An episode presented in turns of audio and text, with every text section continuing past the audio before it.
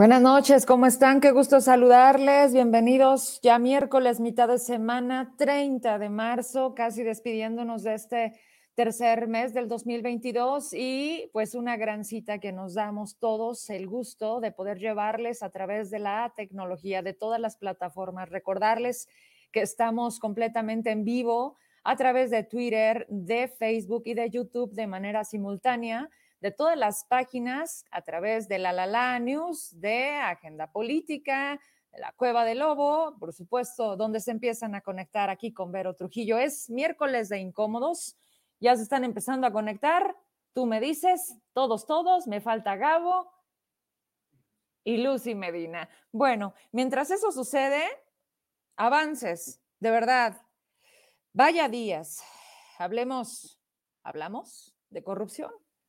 Hablamos de nepotismo, hablamos del trato a la prensa en Zacatecas, hablemos de las placas, muchas cosas más, denuncias ciudadanas que son gracias a esas personas que se atreven a decirme, Vero, no era el tiempo, no me atrevía, estoy listo o estoy lista para pedirte tu espacio y dar a conocer algo que está sucediendo en Fresnillo, en Morelos, en Concepción del Oro. Hoy la gente decide, más allá de enviar, Ibero, por favor, anónimo. Felicidades, estamos avanzando, son enormes los retos y también parecen pequeños los pasos, pero eso, solo eso nos va a sacar de este gran hoyo en donde siempre se han sentido protegidos, cobijados de impunidad.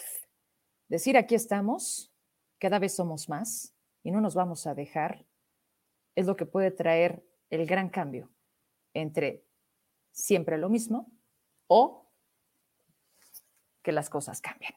Vámonos con el intro, en lo que también por acá se conecta más gente, porque de verdad, pues bueno, no les digo una hora, simplemente esto es ya permanencia voluntaria. Comenzamos.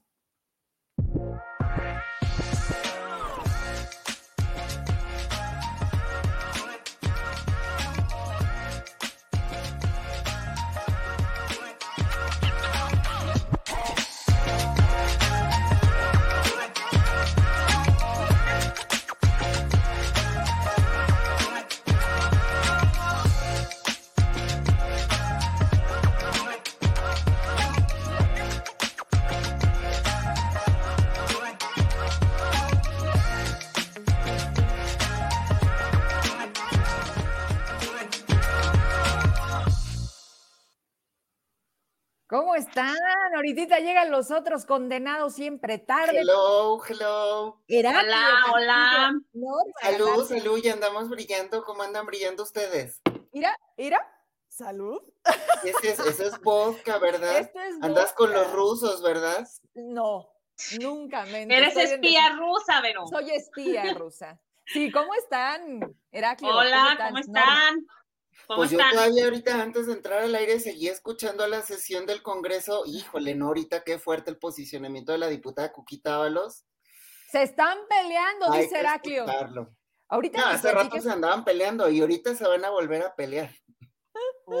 Oye, ¿y qué? ¿Hoy se la van a aventar cuántas horas, cuántos puntos en el orden del día? ¿Qué? ¿Es por todo lo que anduvieron en faltistas de revocación de mandato y ahorita se quieren aventar todas las anteriores? Mm, pues sí, parece, porque hace rato mandaron a receso porque pues la bancada oficial no estaba en lo que debe estar y pues ahí se le cuatrapearon muchas cosas, como que no les quedaba claro bien cuál es el papel y cómo funciona pues la parte de la Gaceta Parlamentaria. Entonces, o sea, no saben lo que es ser diputados. Mm, prácticamente. Y eso que dicen tener experiencia, ¿no? Algunos incluso pues ya eran reelectos, me parece, entonces, pues, pero ahorita sí seguían ya en la parte de asuntos generales, que es a veces donde está la carnita legislativa. Híjole, pues ahí vas a tener que estarle echando ojito en dos lados a la vez, aquí en incómodos y, no dejando de estar, porque ese es el problema, que no están donde están, donde deben de estar. Galarza, qué guapo. Hola, ¿cómo estás? Te ves bien interesante con los lentes. Y luego con esa boca como naranja rosa. ¡mua! Órale. Ay, gracias. ¿Cómo estás? Y luego, ¿cómo están? ¿Cómo están, Lucy? ¿Y tus placas? Oye, pues ya supimos que posiblemente para mayo, entonces a ver si luego nos sale con que mejor para el mes que sigue y así todo el año. Así, el año que entra. Oye, mi ¿cómo es? Mi Lucy, este, ah, a ver ahorita, y también Gabriel, hay unos momentitos que se conecte. Oigan, bueno, pues antes me, adelanté un poquito y quiero aprovechar. Mira, nos dice Hilda Domínguez, buenas noches, Vero, ¿cómo puedo comunicar contigo para llevarte unas, unas este, dotaciones de insulina? Es que ayer en el público nos estaban diciendo que no hay medicamento, que en medicina interna le están dando maltrato. Bueno, nada nuevo, ¿verdad? Desafortunadamente. Entonces, Hilda, si me puedes este, hacer el favor de mandarme un inbox con muchísimo gusto para canalizar este apoyo. Y aprovecho que los tengo aquí y ahorita también en lo que se incorpora toda la mesa de incómodos. Fíjense que vamos a intentar hacer algo y ya sea que ustedes me ayuden desde sus eh, espacios y lo que hacemos juntos. Ustedes conocen la sede de, Doctor Sonrisas, ¿no? Que, también está a través de Karina Macías. Eh, bueno, yo tuve el primer contacto que ella representa aquí en Zacatecas, pero que estamos hablando de muchos niños eh, con muchas necesidades y no todas propiamente médicas, pero al final se traducen en una cuestión económica. Economías que nos pueden a veces representar 100 pesos, Castillo, Heraclio, Galarza, ¿no? que, la verdad no nos mueve a nosotros mucho la vida y que sí le podemos cambiar en mucho a otras personas. Más allá de que sea Vero Trujillo, es que sucede en el espacio, es que logremos hacer esta comunidad y decir, ¿saben qué? Hoy, este, Juanito necesita esto y se necesitan 30 mil pesos, llevamos 27, juntemos 3 mil. O sea, no sé qué les parece, vamos afinándolo. Yo les dije sí, me decían como madrina, mira, más allá de como madrina, es como sociedad. O sea, decir, ¿sabes qué? Sí, logramos juntar los tres mil pesos, se los llevamos para que no haya intermediarios, para que luego no se preste esto a, oye, la lana sí llegó, oye, te encargo la foto. O sea, es como la confianza plena, pero imagínate, Norma, lo que vamos a sentir si un día los incómodos vamos a la casa de Juanito a decirle, aquí está para que te puedan operar. Y no, no es buscar protagonismo, porque seguramente la gente está diciendo. Y sin foto, sí, o sea, y si quieres sin subir a Facebook. O sea, aquí el punto es que las cosas sucedan. Se los digo aquí porque he visto que el noticiero funciona de esta manera. Tú le dices a la gente, necesitamos 100 firmas y la gente se pone las pilas y te dice, yo pongo 10. Entonces, si hacemos este mismo ejercicio con una necesidad que por supuesto la mostramos, estoy segura que Zacatecas puede ayudar a muchísimas personas sin que a nosotros nos represente más que a veces dar algo. No sé qué opines, Heraclio. Y se arma la carnita asada porque no habría de armarse este tipo de iniciativas ciudadanas para poder apoyar a otros ciudadanos. Me parece buena iniciativa y claro que la entramos y aquí detrás tengo otra persona que también le va a entrar. Gracias. Entonces, ¿quién está? ¿Está Eva? Le mandamos saludos. Oye, felicidades. Le entro y le reentro. Muchas gracias. Felicidades por tu nombramiento. Gracias. Oye, está como la señora, ¿no? La mamá. Ya no puedo decir gracias. Eh, eh, gracias, compañeros. Come frutas y verduras. Gracias, Eva. Oye, Galarza, ah, ya está mi Lucy. Le saludamos primero, ¿va? ¿Cómo estás, Lucy Medina? Muy bien, muchas gracias. Aquí lidiando con lo de siempre, más la tecnología, pero aquí estamos ya. Qué gusto verte y saludarte. Mi Norma Galarza, algo sobre esto. Sé que jalas, que super jalas. Oh, claro. Yo creo que quienes estamos en esta posición de medios, eh, una de nuestras funciones y hasta de nuestros privilegios es que podamos ayudar a otras personas. Se me súper encanta la idea. Yay, yo sabía que cuando les dijera iban a decir. Jalo. Hecho. Simitrio Quesada le manda saludos a la señora de allá atrás. Eva Gaitán, mírala. Gabriel Contreras, hoy somos seis, una detrás de Heraclio, pero somos seis. ¿Cómo estás? Hola, buenas noches. ¿Cómo están todos? Bien. Hola, buenas noches. Bien, bien, pues ya listos, listos para entrarle. Pues jalamos, pues, ¿no? Ya este, estamos todos juntos, tenemos acá más de 100 personas. Vamos entonces a hacer lo siguiente. Si les parece, un video de algunos segundos que constata quién gobierna hoy Zacatecas, si se le puede decir así. Un gobernador que le molestó muchísimo estar en el segundo lugar del ranking de los gobernadores más corruptos de México. Por esto, por este tipo de actitudes, de acciones, de testimonios tan desafortunados, es que se lo ganan a pulso. ¿Les parece? Para todas las personas que a lo mejor están diciendo de qué habla Vero Trujillo y de qué habla Los Incómodos, arrancamos con eso. Hoy se hablaba de resultados del Plan de Seguridad 2 en el hangar de seguridad pública. Ante la prensa hizo esta declaración el gobernador. Vamos al video y regresamos. Porque luego hay muchos falsos redentores, hay mucho protagonismo en torno al tema de la inseguridad que le ha hecho mucho daño.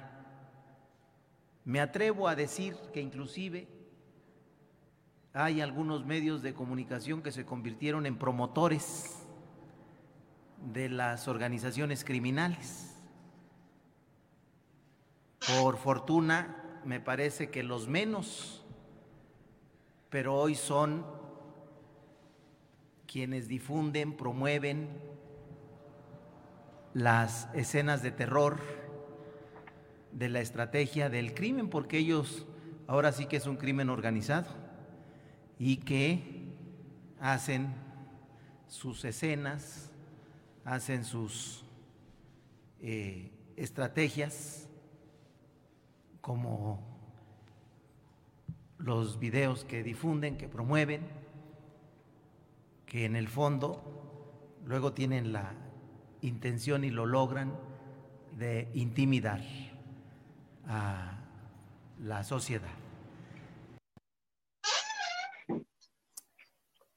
Bien, Gabriel ahorita me imagino se incorpora. Heraclio Castillo, ¿qué opinión te merece, más allá de la opinión que representa para nosotros, no porque cubramos como tal la nota de seguridad, sino simplemente por la labor, los números a los que nos hemos enfrentado justo arrancando 2022? Lo más cercano que ha sucedido en Fresnillo y Valparaíso, en proceso la investigación, pero finalmente la labor del periodismo. Así, así lo maneja el gobernador. Para él representa esto, el trabajo que hacemos. Yo ahí al respecto tengo varios comentarios, sí, eh, de inicio muy desafortunado. Yo no sé si hasta lo hace intencionalmente, que en cada intervención tiene un comentario desafortunado este, contra diferentes gremios, ¿no? Pero en este caso me llama la atención, eh, un poquito le faltó pues para llamar prensa sicaria. Eh, porque prácticamente lo está ¿Ah, describiendo en esos términos, ¿no? pero, por ejemplo, me llama la atención que ayer eh, se difundió un tuit del propio gobernador eh, respaldando al presidente, acusando que eh, se coartaba la libertad, de, expresión. y que también el derecho a informar. Pues bueno, parte de los medios de comunicación es esa, e, e, e, esa función de informar y están informando estos medios de comunicación lo que el gobierno se ha negado a informar porque incluso hasta ayer mismo también la titular del Incufides mm. no podía dar entrevistas porque lo declaró, necesitaba primero una autorización de eh, la Coordinación de Comunicación Social para dar una declaración. Entonces, no venía, al caso, y menos como introducción para esta conferencia de prensa donde nos ofreció, según esto, un adelanto sobre eh, lo que han sido los avances del plan Zacatecas 2. Ahora, a mí hay algo que eh, todavía me causó eh, mm, urticaria, no sé cómo llamarlo, pero sí molestia, yo creo, es la palabra más adecuada. convocan a una conferencia de tema de seguridad donde acuden principalmente eh, compañeros de los medios de comunicación que cubren la fuente de seguridad, y yo no sé si no les carbura, no les prende una neurona o algo, pero durante la transmisión proyectan los rostros de los compañeros de los medios que cubren la fuente de seguridad, cuando ellos procuran estar en el anonimato precisamente por cuestiones de seguridad. Eso, eso es el gobierno exponiendo la seguridad de los compañeros que cubren precisamente esa fuente y que es tan delicada. Eso yo lo dejo a consideración. Pero además, además violando sus datos personales. Pues ¿no? Más allá de eso, me parece que su identidad, en este caso, sí debe tener esos criterios de protección y de seguridad, porque los estás exponiendo. Bien. Lucy Medina. Mira, pero yo, eh, al estilo de Rubén Aguilar, no sé si el gobernador lo que quiso decir fue este, que probablemente se, hay un uso propagandístico de la violencia, lo cual creo que sí ocurre. Eh, comentaba yo justamente con un colega hace un par de días, un colega que trabaja en otro, en otro estado, de la diferencia, por ejemplo, entre, los, entre la zona violenta que significa Guanajuato Michoacán, otros estados que tienen igual o más índice de violencia que nosotros. Eh, sin embargo, aquí hemos visto actos que sí tienen un mensaje, vamos, que sí tiene una intencionalidad aparentemente, a lo que podemos ver mediática o de, enviar mensajes, como lo que vimos en Plaza de Armas, con los cuerpos ahí, como lo que vimos también eh, colgados en puentes, etc. Eh, eso obedece a muchos factores. Uno de ellos, por ejemplo, es el tipo de, de interés que pueden tener en cada entidad. Zacatecas no es una zona que les represente mucho interés por su consumo, a diferencia, por ejemplo, de, de, Cancún o de Puerto Vallarta, de las zonas turísticas, sino justamente por el paso. Eh, entonces tiene otra, vamos, otra, otro contexto. Sin embargo, eh, coincido con Heraclio y lo hemos dicho ya antes, los vacíos se llenan y creo yo que donde eh, se difunde más esto, porque incluso en la conferencia de prensa se lo preguntaba un reportero que eh, lamento no poderlo eh, mencionar, nada más por razones de seguridad, porque no lo identifiqué. Pero le decía a este reportero que él no veía en Zacatecas, cosa que yo comparto, eh, por ejemplo, que se publique el contenido de las narcomantas o los mensajes. Y si, si, a qué se refería, ¿no? Bueno, ahí el gobernador matizó su, su mensaje, dijo que pues, no, no, se atrevería a señalar en particular yo creo que esas cosas se dan y se dan mucho también aquí, pero no se dan en medios, digamos, pues no sé si llamar institucionales, pero en los medios que conocemos habitualmente. Eso se da en blogs que circulan en, redes sociales y la verdad es que sí, yo creo que la gente los consulta y los consulta eh, con discreción y en silencio. Y es ahí donde puede encontrar el gobernador eh, e, esas cosas. Y lamentablemente si no hay un contrapeso o una estrategia eh, de comunicación, que le haga, perdón la, redundancia, contrapeso a eso, pues entonces eh, los hechos delictivos pues se llenan, la gente con la curiosidad de saber el hecho delictivo es en esos lugares donde busca la información porque es ahí donde probablemente la puede encontrar. No creo yo que sean los medios, entre comillas, convencionales que conocemos quienes estén contribuyendo a ese mensaje. Bien. Antes de ir contigo, Galarza, este es del tuit que ayer el gobernador lanzaba al respecto de ahí lo dice. Estamos con el presidente, arroba López Obrador, no se puede coartar nuestra libertad de expresión y el libre derecho a informar a la ciudadanía como servidores públicos que somos. Nuestra solidaridad y respaldo. Norma, sobre este tema que estamos este, hablando de esta declaración que da el gobernador hacia los medios de comunicación, ¿qué, qué opinas? Pues para empezar, son cuestiones que ocurren, ¿no? O sea, eh, el gobernador a lo mejor quiere que un hecho no se publique. Y es un hecho que igual se publicaba antes, aunque él dice que ahora, o sea, él, menciona como si esto fuera nuevo, pero pues la nota roja es viejísima. Nosotros, ninguno de nosotros que yo sepa, somos eh, medios que publican ese tipo de notas pero la gente las busca en, como dice Lucy, en páginas de internet, o sea, donde quiera las puede consumir. Y peor, pues es una realidad. Creo que los medios igual es, es obligación informar, ¿no? Lo que ocurre al final. El, el gobernador, siento yo, que quiere imitar un tanto el discurso de López Obrador de empezar a enfrentarse con la prensa, pero no creo que le dé, la verdad. O sea, le faltan tablas para que le dé ese tipo de estrategia. Entonces, pues, mejor que, se disculpe con los medios porque lo que hizo fue criminalizar, criminalizar la labor. O sea, él eh, es un asunto que lo toma muy a la ligera, pero, pero la verdad no puede ser tomado tan a la ligera. Y salió en medios nacionales. O sea, lo que aquí la verdad, la mayoría de los medios ignoró el hecho aquí en Zacatecas pero salió en medios nacionales. Sí, ya lo trae el Universal pues y seguramente puede dar para un comentario en otros medios que estén por salir en unas horas más. Norma, bien lo dices, es una muy mala copia buscando algo que no tiene hoy ni la popularidad ni la aceptación. Está prácticamente, y lo decíamos, en el segundo lugar del ranking de los gobernadores más corruptos y sigue permaneciendo en el último lugar, hablando precisamente de eso, ¿no? O sea, estamos prácticamente a la orilla. Y otra cosa, la ciudadanía, cuando ayer subíamos esta tabla que hace una encuestadora, ni siquiera es nuestra, nosotros simplemente la, ponemos a, consideración de la gente, la gente nos dice, no, no tiene el segundo, tiene el primero bien ganado. ¿No? O sea, es, es ahí cuando dices, por supuesto que no le da, porque la posición que hoy tiene David ante la sociedad de Zacatecas es muy distinta. Pero bueno, Gabriel bueno, y, al final no, no son perdón, no son nuestros números, es una encuesta nacional de los 32 gobernadores que se hizo con una metodología eh, telefónica, se, se, consultó a, creo, la muestra fue de 600 personas en cada entidad federativa. Entonces, pues eso no es, no es asunto de nosotros. Y no nada más es una casa encuestadora, también hay otras casas encuestadoras que coinciden con los mismos números. Así es. Aquí tenemos lo que estábamos hablando? ¿Algo más? Sí, sí, sí, sí, pues era parte de... Fíjate, trae una aprobación. Ya, bueno, trae una aprobación de 20.83%, no, no alcanzo a leer. La metodología mm, mm, mm, es una recolección, no se puede más. Ahorita checamos. Ese es sobre el desempeño.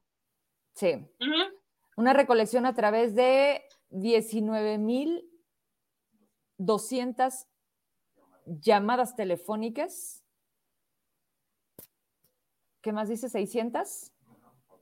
600. Pero eso fue el total, el, universo. La muestra fue de 600 en cada entidad. estabas diciendo, Y fue realizada del 17 al 26 de febrero del 2022. La tasa de rechazo a las entrevistas fue del 32%.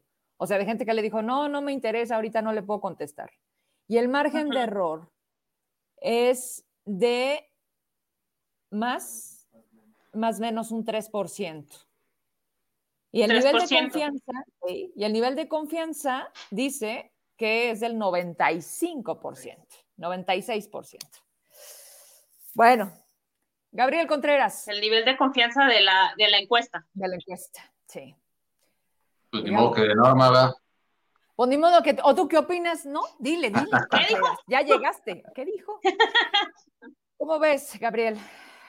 Ay, híjole, pues yo creo que él solito se metió en un brete muy difícil, ¿no? Porque, eh, pues en Zacatecas, eh, vaya, medios de comunicación que digan abiertamente o que estén publicando o, generen redes de información con respecto a la pelea entre cárteles de narcotráfico, que estén señalando nombres de narcotraficantes, que estén señalando nombres de policías probablemente infiltrados. Yo no conozco, la verdad. Yo no, precisamente por el mismo criterio que utilizamos los medios de comunicación, que sabemos que en estas condiciones no le vamos a hacer al héroe y discúlpenos, yo sí, yo creo que en lo personal es un tema de autocensura, yo no me subo a los temas de seguridad porque no me voy a arriesgar eh, y porque hay muchas complicidades al interior que un periodista, por más que intente destapar, pues yo no tengo complejo de héroe en ese caso personal.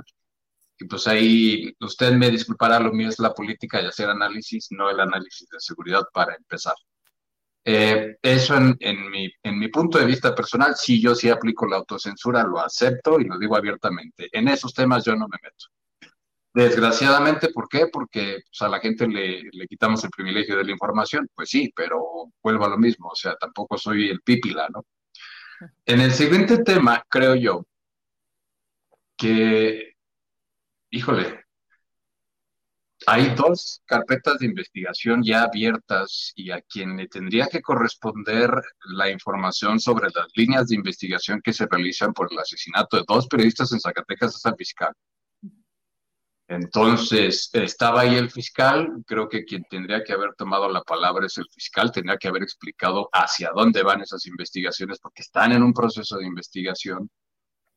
Y que no se le olvide a David que uno de los eh, periodistas que sufrieron el homicidio por parte de los grupos de la delincuencia organizada es alguien que trabajaba con el ahora director de CISAT.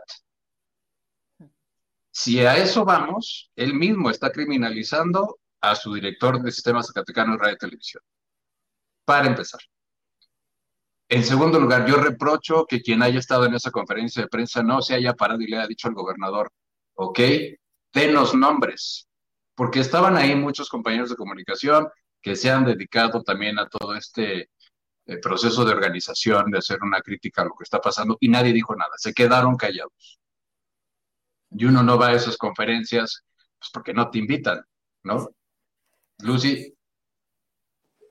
Eh, bueno, en lo que yo vi, nada más que la verdad no identifico al compañero, sé que hubo una persona que le dijo y al final, digo, si no es de inmediato a, la declaración del, mandatario, eh, justo creo que fue cuando le preguntó, ¿no?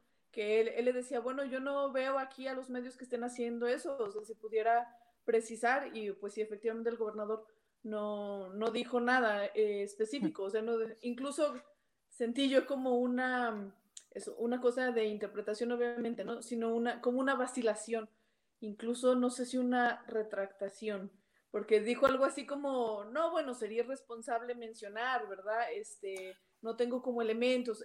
Estoy, estoy obviamente parafraseando de memoria.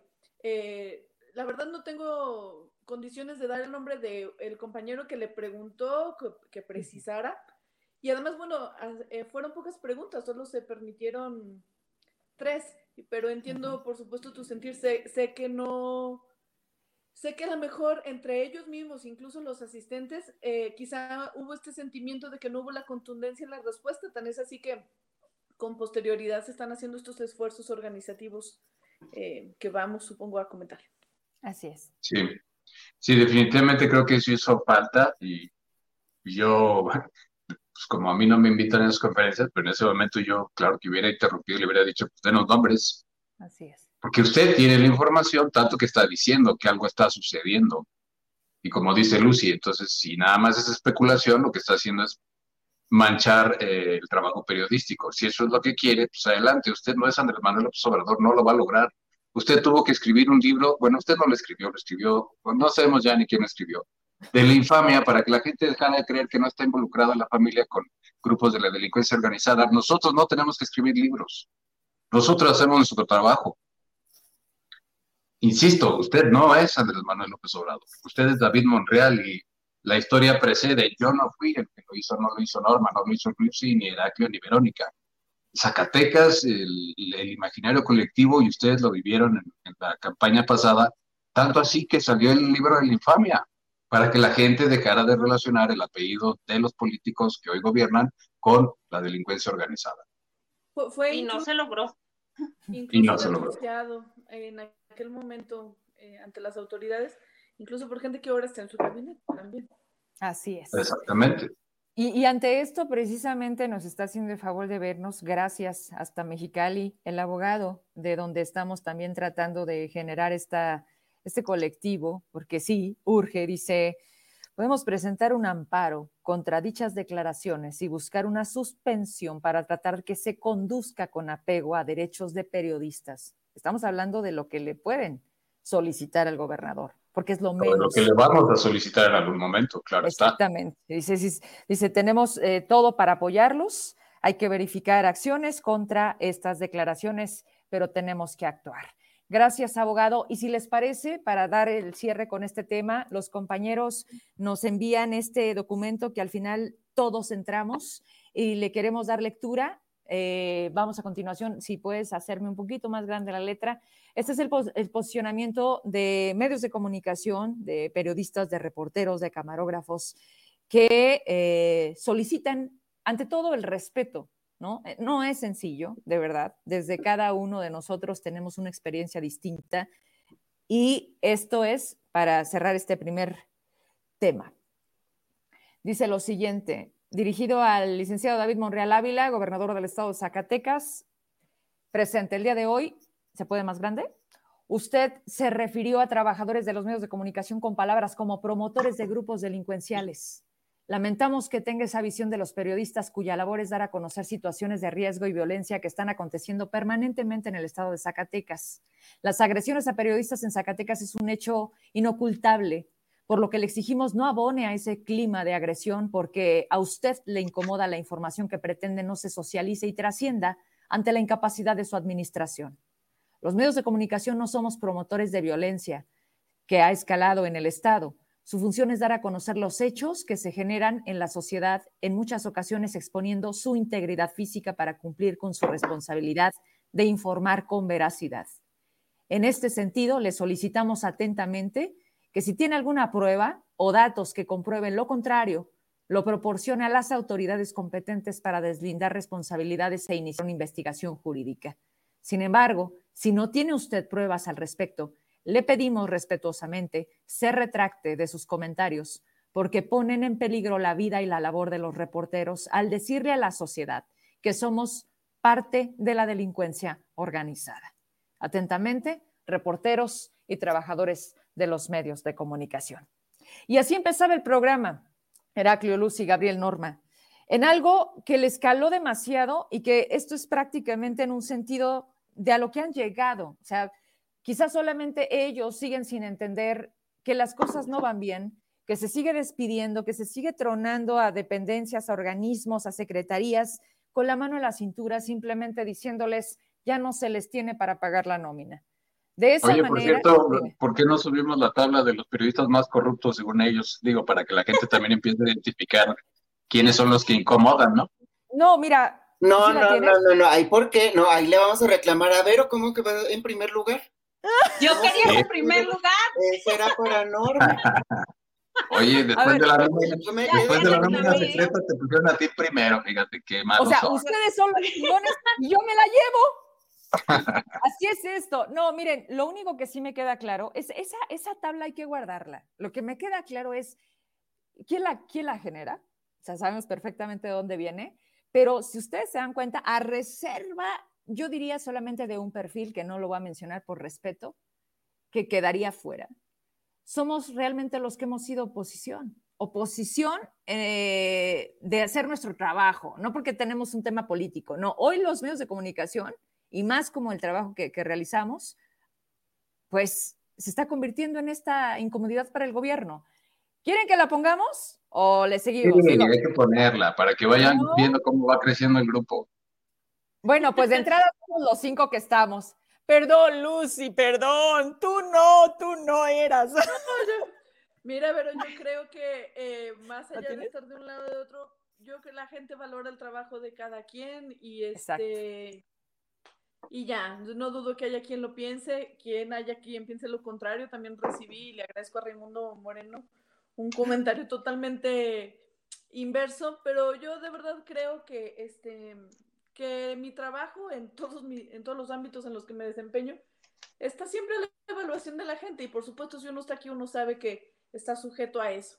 Este, pero cada quien que haga, se forme su opinión. No, no tengo yo ni, ni interés, como decía Norma, de, de convertirme en, en, en, militante ni a favor ni en contra de la causa, al menos no de esa causa. Tengo mis causas y, y creo que para nadie han quedado en secreto. Este, pero Mira la cara de Heraclio. Mira la cara de Heraclio. no, no ¿Sabe qué dirás? Heraclio? Es que le estoy pidiendo a Eva otra porque ya se me acabó. Ah, la, tienes de tu bartender, pues. ¿Cómo es? Pues es violencia de género. Mi querida Lucy, tienes toda la razón. No, es que ya está más cerca del refri. Ay, ¿por qué? Orden en la mesa, orden en la mesa. Eva, porfa, no te tardes ah, para que el niño siga funcionando. Haznos el favor. y bueno, rápido, a manera de, agradecimiento por toda su atención, lo que les representamos hoy, llámese lo que se llame, pues es, es esto, es que se sigue marcando la agenda, aunque no lo les guste, a falta de como bien lo dicen, de esos condenados vacíos, bueno, pues alguien tiene que estar haciendo las cosas distinto. Y pues miren lo que nos regalaron.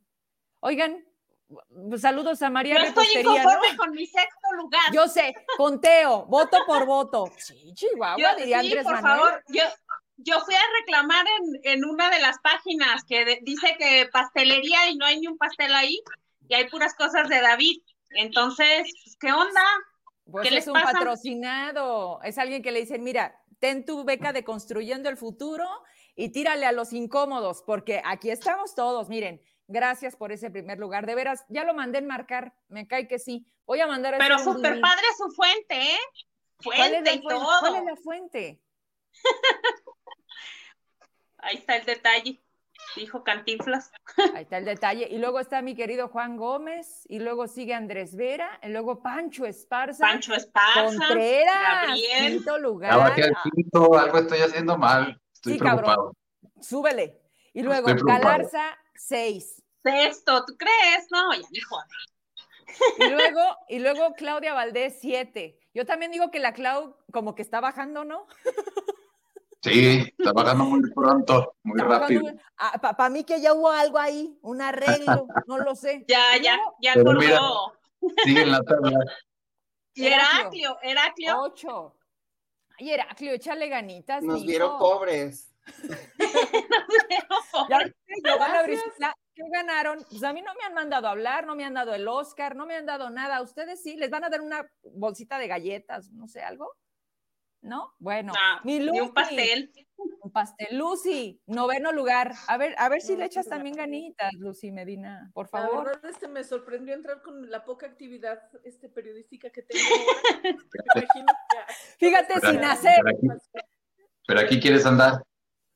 Oye, oye, tu, tu, papá no te regaña, no te ha dicho, no te juntes con esos. Mira nomás a lo que te has hecho acreedor, a la, diez, a la lista de los 10 periodistas más. Esa no es tu familia. Esa no es tu familia.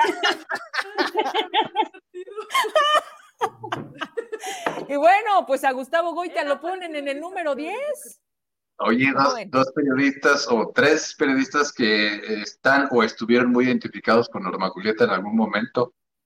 Sí, ¿verdad? Tres, tres de ellos que están y que estuvieron. Eh, ¿Ya, se enojaría la comisionada con ellos? Pues mira, ya ves que un día amaneces te quieren y otro día amaneces y te odian. Así es esto con el, con estas personas. Pero ya sabemos. Eso se llama bipolaridad. Oye, Lucy, mira, la gente lo reconoce, tú no te preocupes, bien lo dijiste, dice Giovanna. A Lucy la pusieron por juntarse con ustedes. Ya, ya ustedes ah. sabrán, si el otro miércoles Lucy ya no está aquí, es por eso. Ya, hice caso a que esta no es mi familia, ¿verdad? Ah. ya, estoy por eso. No, fuera de eso, vaya, e, el punto es, ¿en dónde están poniendo la atención? O sea, ¿qué tipo de cosas les está quitando el tiempo para dedicárnosla? Pero, fíjate que fíjate, Pero eso, eso salió... Por lo del ranking. Pero... Eso salió por, por lo del ranking, exactamente. Después de que publicamos el ranking, publicaron eso. pero, pues el ranking no lo inventamos nosotros. Pero me refiero a que están como no. otra vez el tema de los medios de comunicación. O sea, hoy con la declaración de David, la tabla, o sea, otra vez están, porque ya tenían rato que no, que no salían con, pues, con sus publicaciones de este tipo, ¿no? Que ya es como que chayotero y este miserable oportunista y tal, dices, ay, qué hueva, no, no saben otra cosa, no tienen diccionario, no conocen más palabras. O sea, no, no. Ahí hay una algarabía que dice cómo, no ves? Es cómo aprender de, de, manera elegante, o sea, pues búsquese uno de esos, o sea, incremente su, micro, por favor. Pides mucho, que te fuiste los, los seminarios de redacción ahí en, en gobierno valieron gorro, me queda claro. Pero bueno, bueno, ya, ya, vamos a hablar de, otras cosas. A ver, pues, ¿qué está pasando, Gabriel? ¿Te llegan por ahí algunas denuncias la ciudadanía? Oye, todos contra todos, ¿eh? El tema ahí de los godines andan con un, con un amor y resulta que, pues el nepotismo se está haciendo presente. Bueno, siempre, siempre que han tenido la oportunidad han hecho uso de, de eso. Meten a la familia, meten a todos. Ahorita traen un relajo ahí con el Congreso, que decía la diputada Carlita, que si le descubrían que metía a su familia, que la metían a la cárcel, que dejaba de ser diputada. ¿Y luego? Ah, mira. Me dice Lenin que por ganar el primer lugar me merezco un pozole. Somos cinco, Lenin. No, todos, todos, todos, como a la monjita. Yo prefiero tacos. Pues de todo. Pues, de todo, no importa. Oigan, pues Ahí, ahí como ves, Heraclio, vamos empezando por ti. Luego me voy con tu, con tu denuncia, Gabriel, porque la tuya estuvo muy buena y la tuya dio para otra, donde la gente te sigue alimentando y te dice, ¿no? Órale. Me van a poner un comentario para leerlo y luego ya me voy, ya me voy contigo a, a, ti, eh, contigo, Heraclio. Dice, buenas noches, les pido de favor que comenten que se necesitan donadores de plaquetas para el señor Faustino Cardiel Castañeda, originario de Río Grande, Zacatecas, paciente de oncología. Él es una persona de muy bajos recursos, quien desea apoyar, acudir al Banco de Sangre seguro, del Seguro Social de Zacatecas. De antemano, muchas gracias a las personas que se están conectando. Si alguien puede apoyar esta solicitud ciudadana, ojalá, ojalá que podamos ayudar. Ahorita lo repetimos antes de terminar el programa. Heraclio, hablemos de nepotismo. ¿Qué es eso? Este, no, pues ver, eh. y luego no sé, este, los Monreal hablando de nepotismo, no sé, ¿cuántos son en el gobierno? No sé. Para empezar, para empezar. ¿Empezamos por el apellido? ¿Cuántos dijo que Ricardo aquella vez somos 200 Monreal, que nos respondió lo, de, lo del audio, ¿no? Que dijo, somos 200 Monreal. Ah, bueno. Pues todos nos vamos a tener que aguantar. Para tener la cuenta clara. Pues, estamos, estamos hablando de 200. Todo surgió por una discusión que hubo en la sesión de lunes en el Congreso, donde la diputada Carlita algo le dijo, este, por cierto, muy discriminatorio al mm. diputado Ernesto González Romo. Y este, y luego el diputado Ernesto González Romo le respondió que, em, que pues tenía, había pruebas pues de, nepotismo en el que había incurrido la, la diputada cuando estuvo en la 63 legislatura. Eh, con la contratación, si mal no recuerdo, de, su hermana, y este, que incluso hasta la pacificaron. Pues bueno, la diputada le volvió a responder este, que, si tenía las pruebas, que ella eh, presentaba ahí su renuncia. Pues bueno, al día siguiente, en redes sociales, el, el diputado Ernesto González Romo y ya saben, los voceros oficiosos de la nueva gobernanza, pues le dieron vuelo a estas pruebas de, eh, sí, la contratación de esta persona. Sin embargo, no es el único caso, ni en la legislatura, ni en gobierno del estado, y ni siquiera en el caso de Zacatecas. Yo recuerdo varios casos, mira, por ejemplo, está el caso de el hermano de, este, este, ¿cómo se llama la secretaria de gobierno? ¿Tenemos secretaria de gobierno? Sí, Gaby Pinedo. el hermano de Gaby Pinedo también fue contratado ahí en la legislatura. Tiene una empresa de medios de comunicaciones. comunicación social y es otro aviador. En su momento también me tocó eh, ver el esposo de Giovanna Bañuelos, también fue contratado y al mismo tiempo que estaba contratado como asistente o auxiliar o no sé qué término le ponen ahí, también ofrecía sus servicios porque tenían una empresa, ¿no? O sea, no es el único caso. No es Oye, también quien vendía, quien, quien era el proveedor de café, servilletas y galletas, esposo de Mónica Borrego. Ah, sí. ¿No? Y, también algo, algo pasó en el chile, mole, dulce, manteca, de todo lo que quieren. Cuéntanos lo del Festival Cultural. ¿Eh? ¿Qué, está pasando con el un proveedor de videitos de Mira, Todavía no tenemos las pruebas, pero corre el rumor de que ahora, ya ven que la próxima semana, ahora para eh, Semana Santa, pues va a arrancar el Festival Cultural de Zacatecas. Y está el rumor de que eh, entre los diversos contratos que se tuvieron que hacer, pues para el desarrollo de las actividades, pues bueno, se tiene que contratar también parte de lo que es la iluminación, el sonido, las pantallas, todo, esto que, se requiere pues para vestir los eventos, principalmente los conciertos. Baratos no son, porque aparte se rentan por día. Pero además se inflan, como lo de las despensas del DIF, de Don pues, Cacahuato. sabe, qué dirá, sabe qué ah, dirás, pero bueno, este, corre el rumor de que la persona bueno, la empresa a la que le habrían contratado estos servicios es del yerno del secretario de Turismo, Leroy Barragán Ocampo. O sea, el novio de la diputada. De la diputada Susana eh, Barragán. Oye, nos está diciendo Villaseñor Beto que, que le sabe y que saludos allá a la güerita, ¿verdad? Porque anda muy cerquita de las estrellas. Dice, ¿qué creen? Que van a cancelar a algunos artistas porque no les han pagado. ¿Le suena ¿Hablas eso? al tanteo? ¿No? Me suena como al Ricky Martin. ¡Ay, la carita de Lucy! Vicentico, no, por favor. Eh, Vicentico, no. ¡Todos menos Visantico! Ok, Castillo. Hasta ahí, hasta ahí, hasta ahí tu reporte. Ahora, lo importante será que este a partir de la próxima semana, pues ya debería estar empezando a cargarse la información o ya estar disponible en la Plataforma Nacional de Transparencia, pues todos estos contratos del primer trimestre del año, ¿no? Y si ya se contrataron esos servicios, pues ahí debería aparecer ese contrato dentro de eh, eh, las obligaciones de transparencia del Instituto Zacatecano de Cultura. Bien. Y eso lo vamos a tener, pues obviamente a través de la chirimba, ¿verdad? Y pues también aquí en este espacio donde está Heraclio. Lucy Medina. Pues igual, de, de manera, de manera, ahora sí que eso, del nepotismo, que casi no se da aquí. Quítate el micrófono, mi Lucy.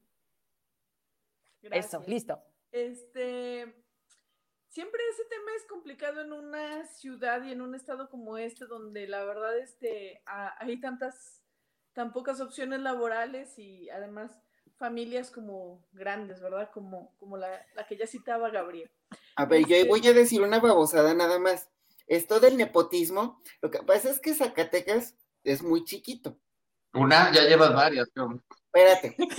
Este, no, pero esta está más perrona. Ya, párale. Eh, Zacatecas es muy chiquito. Y yo, por ejemplo, he dicho que en Zacatecas todos somos hermanos de leche, pero solo la mitad lo sabe. Y ya, es cuánto. Sí, es Para una babosada. Eres un, eres un pelado. que en tu. Qué bueno que lo advertiste. en el de la mitad que sabe. Este, y bueno, siempre pasa esto, pero creo que la acusación que le hacía A Norma le dieron escalofríos con esa babosada. Otra más, otra más y lo saco. ¿eh? Cállate, Gabriel, hablemos de otra cosa. Ya. Sí, no. Este, ya me dieron miedo, ahora sí. Este, decía yo que el diputado Ernesto González Romo hacía una acusación muy directa, eh, porque, bueno, los ejemplos que citaba Heracle cuando menos tenían un poco de elegancia. Incluso yo recuerdo que alguna vez hacían los diputados que cruzaban eh, asistentes, es decir, un diputado no contrataba a su propio hermano o a su pareja, sino contrataba al hermano o a la pareja de otro diputado y ese otro Ah, diputado claro. al de Se hacen este, ¿no? intercambio a favor. Y ahí, sí. bueno, este, incluso siempre, por supuesto, la bandera de, la- de género salía a relucir, porque si alguien hacía ese señalamiento, se hablaba de inequidad, etcétera. Es impresionante que no se haya tenido esa, ese, siquiera ese cuidado en esta vez. Y sí, bueno, el, el diputado fue muy claro la- la- al señalárselo a la legisladora y ella, eh, muy molesta, dijo que renunciaba si esto era verdad. Demostrado. Y bueno, efectivamente no quiero dejar eh, de, pa- de mencionar su comentario discriminatorio que en otra circunstancia lo hubiera metido en un problema muy grande. Si hubiera sido al revés, estaríamos probablemente ya en la antesala de la inhabilitación para competir del diputado Ernesto, porque esto sería violencia política de género. Y si estuviéramos en otro estado, quizá como la Ciudad de México, ya estaría lidiando con la Comisión para Prevenir la Discriminación. Pero bueno, como no estamos ahí, no ha pasado más que de chiste en redes sociales. Eh, la diputada dijo que eso era mentira y horas después eh, el diputado Ernesto González Romo eh, sale con las muestras de transparencia de que es así. Tenemos, por ejemplo, en lo que da a conocer el diputado, un, el primo de la legisladora, según entiendo, basificado desde su primer día de trabajo. Yo creo que eso es envidia de muchos trabajadores de la legislatura y ciertamente que ocurrió en otros legisladores de los cuales el diputado Ernesto, por supuesto, no, no está hablando. Y cabe mencionar también eh, que en redes sociales dicen que la hermana de la diputada que trabaja sí en la legislatura tiene también un cargo en, la, en los servicios de salud como nutrióloga y incluso han publicado también su, su sueldo, eh, el que sale publicado en la Plataforma Nacional de Transparencia. Así es que si eso es verdad, no solamente estaríamos ante un nepotismo, sino probablemente en alguna de las dos funciones, probablemente eh, tenga complicaciones cuando menos de horario, no sé cómo cubre ambas cosas y si tenga esa posibilidad. Bien. Gabriel Contreras, pediste la palabra. Sí, de hecho yo publiqué hace, híjole, como dos años y medio que esta relación de nepotismo que también sucedió en la bancada de Morena, pero Ernesto no dice nada. Y no voy a defender a Carla, evidentemente. Yo publiqué como eh, Héctor Menchaca contrató a uno de los hermanos de Omar Carrera. Y en su momento también ahí hubo una contraprestación entre, me parece que también Giovanna Bañuelos y Omar Carrera de intercambio de familiares. Entonces, pues participaron todos los de Morena, ¿eh? Eso es, eso es lo que no me, no me checa cuando habla Ernesto, que Ernesto se pone a hablar que, pues sí, o sea, también, ¿cómo, cómo, cómo, no, va, cómo, cómo no vas a criticar al PRI y a los partidos opositores cuando están en la lona? Pues evidentemente. Pero pues esta como memoria selectiva de que no, en Morena nosotros no hicimos nada. Por favor, pues está publicado. Omar Carrera hizo lo mismo con Héctor Menchaca. ¿Por qué no nos criticas? Digo, si ya los evidenciaste en la etapa legislativa, lo de menos es que digas que Omar Carrera, el hermano de Omar Carrera estaba trabajando con Héctor Menchaca. ¿Verdad, Cleo? Pero también estaba en el Hotel Parador. Yo lo vi en la recepción. Nomás para refrescarle la memoria al diputado Ernesto González, nosotros también ya habíamos publicado en la Lala News este, el nepotismo en el que incurrió el, eh, bueno, el hoy diputado Ernesto González Romo cuando trabajaba en el Senado con la senadora Soledad Luevano, porque este, pues también contrataron al hermano de Ernesto González Romo.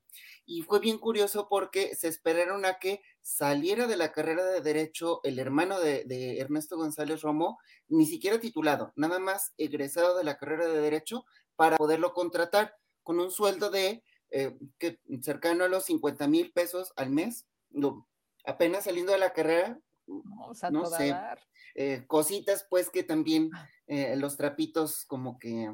Nomás se ven paulado, ¿no? Galarza. Galarza. ¿No ibas a decir nada? No, pues yo iba a terminar mi comentario. ah, ok. Pues, pues sí, es efectivamente, o sea, es un tema que no es nuevo ni de este sexenio, ni, ni se acabó con la cuarta transformación, desgraciadamente. Y, pues también hay que recordarle a Ernesto, pues que su, su mamá putativa, ahí eso suena muy feo, ¿no? Bueno, Chole Luébano, eh, desde cuando entró al gobierno, metió a todas sus hermanas a listejar. ¿Qué? Eso se escucha peor. bueno, o sea, eh, si, hablamos de nepotismo, como que más vale a ver, tener...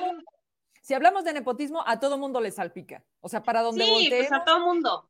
Y, es, es, es una desgracia porque como que se tiene muy normalizado en la función pública, o sea, parece que si no lo haces hasta tú estás bien tonto, ¿no? Entonces, el, eh, definitivamente, pues la mayoría esperábamos que algún cambio, ¿no? Y, y este, estos señores lo que hacen es que se quejan, pero pues no son ajenos a hacer lo mismo. Entonces, pero está bien, está bien que se quejen, está bien que se arme el escándalo porque pues al final se visibiliza algo que, que pues está, ¿no? Está en la escena, está normalizado, desde el Congreso mandan a sus parientes a, que les den trabajo en gobierno del estado a cambio de acuerdos, en todos lados, nada más basta ver con los, los nombres de los trabajadores, los apellidos en, en la plataforma de transparencia y pues la verdad hay muchas coincidencias. Entonces, pues como dicen por ahí, para tener la lengua larga hay que tener la cola corta y pues este señor no la tiene. Y por cierto, muy malo el comentario de, de Carla Valdés sobre, sobre algo físico de él, ¿no? O sea, estuvo muy mal eso. Eso para nada que lo vamos a, a consentir. Claro. Gabriel, te dejamos terminar. Ay, gracias. no, ya, ya, ya dijo todo, Norma. a ver, pues, ¿qué tomaste, Gabriel? Es que no está tomando, ese es el problema. Andas como muy sueño hoy. no, ya no, mi Gabo, porque me está pidiendo la palabra mi Lucy. ¿Tú, para rematar esto, algo más? Sí, bueno, lo de, lo de Carla, la legislatura, todo el mundo lo sabía y lo sabíamos desde la 63. Me, me hace ruido como por qué sacarlo ahorita, ¿no? Eso es lo que no entiendo, pero todos lo sabíamos. Eh, una de las, no tengo el grado de parentela, pero están en esa parentela, una de las personas que trabaja con Gerardo Ramírez tiene parentesco con Mónica Borrego, Y así te vas y pues la legislatura está llena de los mismos ejemplos. El que sí se pasó y prácticamente hizo como una nómina alterna en su momento fue este Lolo Hernández, del PT, que únicamente fue a la legislatura a eso, a meter gente, porque yo me enteré por la gente que conozco ahí en la legislatura que llegó a meter como cinco o seis perfiles de trabajadores, obviamente a los que les pagaba muy mal, pero pues bueno, ya tenía cinco o seis achichincles ahí en la legislatura. Y en dos de esos casos estaban emparentados con él. Y, pero bueno, o sea, si nos metemos a fondo a la legislatura, es que eso es a lo que voy. O sea, ¿por qué Ernesto quiere particularizar un tema que, que llega a muchas aristas, a muchos diputados y que se conoce perfectamente y particulariza como a un asunto en contra de Carla? Ahora, yo no sé por qué caracos Carla respondió de esa manera. Será porque así es como responde ella, porque a veces también como que la capacidad no le da para más. Pero meterte ya a hablar de la gordura de una persona para responder un tema que está evidenciado con documentos públicos, pues, o sea, está totalmente fuera de contexto y lo que demuestra es que no tiene capacidad para articular una respuesta coherente, porque si ya sabía que era cierto, claro que lo sabe, lo sabemos todos.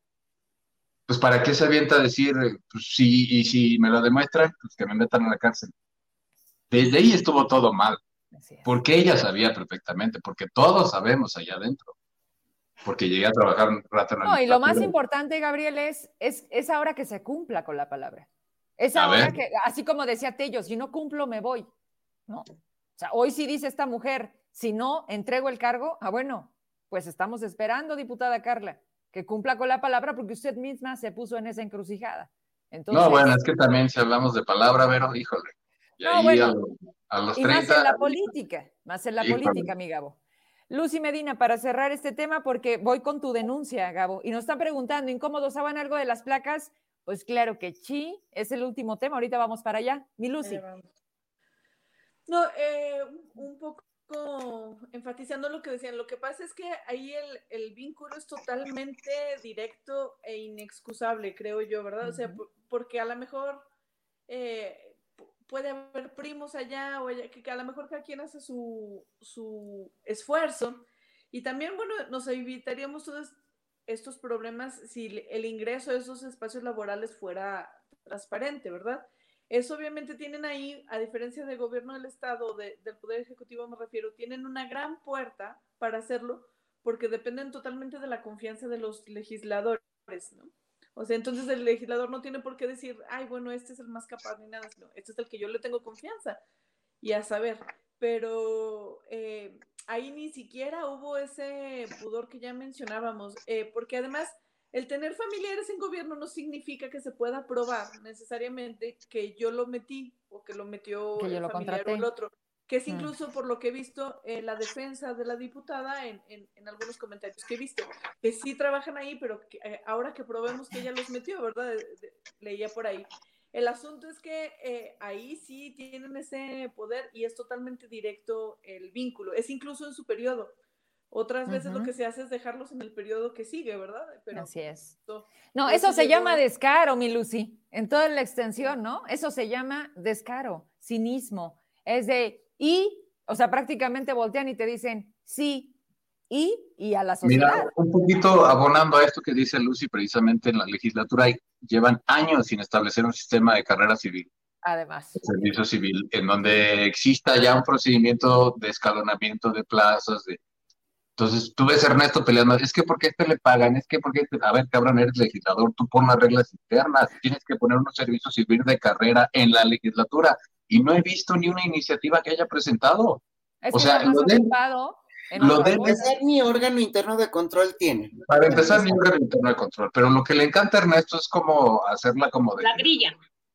De, del, chismosón, ¿no? De que miren y miren, así, pero tú eres diputado, ¿por qué no pones orden administrativo? El orden administrativo es impone un sistema eh, civil de carrera en donde establezcas los escalafones de cómo van a ir subiendo los directores y por qué sí y por qué no van a ganar esos bonos de los que tú te quejas. Claro que es algo discrecional, pero lo discrecional no se combate diciendo, el fulanito de tal gana tal y tal, exponiéndolo públicamente, porque no sabemos de qué manera o, cuál es la lógica, pero me queda claro que si tú, tú percibes un ingreso público dentro de un tabulador, pues no estamos hablando de, de desvío de recursos, de manejo ilegal de recursos, a menos que te vayas a capítulo 7000 y lo utilices para pagar. Lo que hace mal Ernesto es eh, estigmatizar a la gente. Él intenta estigmatizar a la gente en vez de poner orden en donde él es responsable. Él es responsable junto con los 30 de establecer este sistema civil de carrera. Pero ahí lo vemos como el buen eh, pirómano saliendo a decir, es que estoy tratando de desviar la atención, pues órale, muy bien. El Congreso se vuelve en un circo. Sí, pero insisto en lo mismo, ¿por qué particulariza el caso de Carla cuando hay muchos casos? Segundo, ¿por qué no presenta una iniciativa en donde establezcan por fin un servicio civil de carrera en la legislatura y por qué no terminan de imponer a su propio órgano interno de control? Entonces, volvemos a lo mismo, o sea, Ernesto sirve como distractor todo el tiempo. Nada más. Y bueno, ya que estamos hablando de esto, ¿cómo se le llama a algo que siempre, bueno, creo que hasta se generaba un programa especial y las campañas de, si usted ve los vehículos oficiales transitando, llevando a los niños en el súper o en actividades que no son propias de las dependencias, denúncielo a tal línea telefónica. Yo me acuerdo mucho que llegaron a levantar varias actas administrativas porque por algo se nos ocurría pararnos de venida cuando íbamos de gira a municipios ¿no? Y nos parábamos en un oxo por una agüita. Ah, bueno, bastaba con que gente mala onda tomara la foto y ya el chofer se hacía acreedor a una acta administrativa. Pero y era un programa que verificaba la función pública. Exactamente. Y entonces, pues eso ya no pasa, ¿verdad, Gabriel? Porque ahora no sé si le pueden quitar los sellos a las camionetas, pero son para uso personal. ¿Y qué, qué, qué, qué te pasaron de denuncia sobre, fue ese campo, ¿no? Ya no pasa porque la encargada, que es la secretaria de la Función Pública, anda con la cacería de brujas a todo dar, ¿no? Y fíjate, imagínate que cancelen artistas porque no les pueden pagar, o sea, echaron a perder el pleito con Benjamín para quedar igual de... De mal. Por no decirlo de otra manera. Ajá. Lo que nos enviaron es una denuncia de cómo el subsecretario del campo, Manuel García Martínez, utiliza una camioneta Toyota Hilux 2019 de eh, número de placa ZG 1643-A, que se ve constantemente en el colegio IMAP, eh, utilizada por el subsecretario para llevar a sus hijos a la escuela. Yo decía, hasta ahí todo muy bien, pues tendrá su camioneta, pero cuando yo obtengo la información de que esa camioneta tiene el RFC de finanzas, porque obviamente todo lo que signifique gasto, ingreso, etcétera, en gobierno, en cualquier dependencia el RFC es el de finanzas. Nunca he entendido bien eso, pero...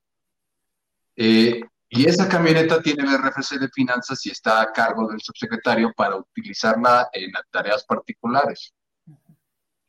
Y luego me dijeron que eh, no es el único caso, que también tenemos el caso de la subsecretaria, que es la subsecretaria, me parece que va a tener los programas de apoyo para la mujer. ¿Y ella de dónde salió, Gabo? de estos que están cacareando precisamente mucho David Monreal y Verónica Díaz de que el apoyo a las mujeres rurales, creo que el dinero va a caer ahí. Me dicen que van a manejar alrededor de 10 millones de pesos en ese programa, o sea, nada, nada. Y eh, también quería comentarte que a la persona que está en la foto con él, Emma, eh, o bueno, ahí si me puedes echar con mano con las fotos que están en, en mi perfil, porfa. Eh, ella es Jenny Alondra Olvera, me parece que también es subsecretaria, sí, ella es subsecretaria de agronegocios. Eh, me comentan, no tiene nada de competencia en el puesto, también se le da una camioneta sin número oficial y, la utiliza para todas sus actividades personales. Es una camioneta Nissan NP3, NP300 color blanco y que la utiliza para llevar sus hijos, a sus hijos a la alberca, no sé cuál, cuál alberca sea. Eh, ya tenemos ahí dos casos. Eh, y vaya, el, asunto en, ese campo no es nada sencillo porque después me comentaron más cosas. Hay mucho acoso laboral por parte de esta persona, de esta subsecretaria. Eh, lo que me llama la atención es que ambos perfiles, tanto Manuel García como Ivonne trabajaron en una empresa que se llama Agrocime. Ellos estuvieron incluso presentando un proyecto en, en este expo agroalimentario que organizaba o que empezó a realizarse con este Adolfo Bonilla en los años en el quinquenio de Alejandro Tello y traían un proyecto de la semilla de girasol que funcionaba casi como coyotes eh, tecnificados. O sea, ellos contactaban una empresa que era la productora de aceite de girasol y eh, eran los intermediarios con los productores de la semilla de girasol, que eso es lo que promovieron en la Expo Agroalimentaria, como está en la página de la Expo Agroalimentaria como tal.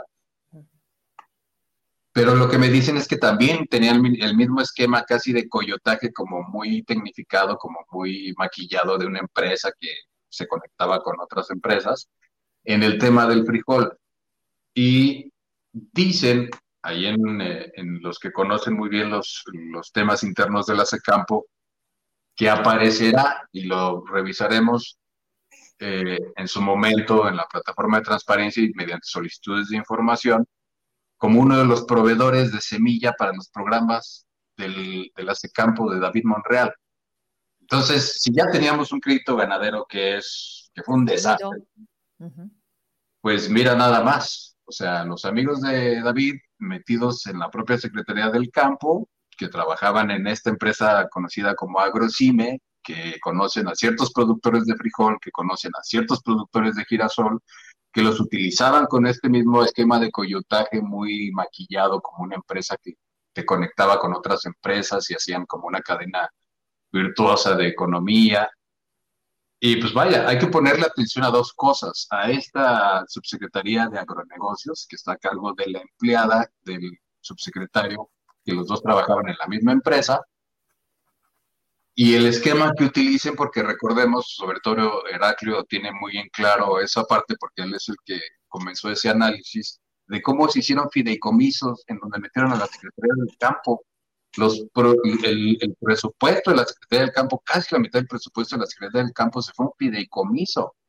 Como para qué lo quieres eh, fideicomitar, o no sé si se diga así, si lo que hace el, fideicomiso es eh, opacar el destino del dinero. Eso, vaya, yo creo que en ese campo vamos a encontrar chuladas, ¿eh? chuladas, ahí, ahí se las dejo era. Castillo, ¿quieres a, ¿Quieres agregar algo, Heracleo? Si no, me voy para con Galarza. Ok, Galarza. Por cierto, Jenny Alondra es de los que cobró sus 98 mil pesos de, en, en, la nómina, la nómina secreta, y en enero cobró 30 mil pesos.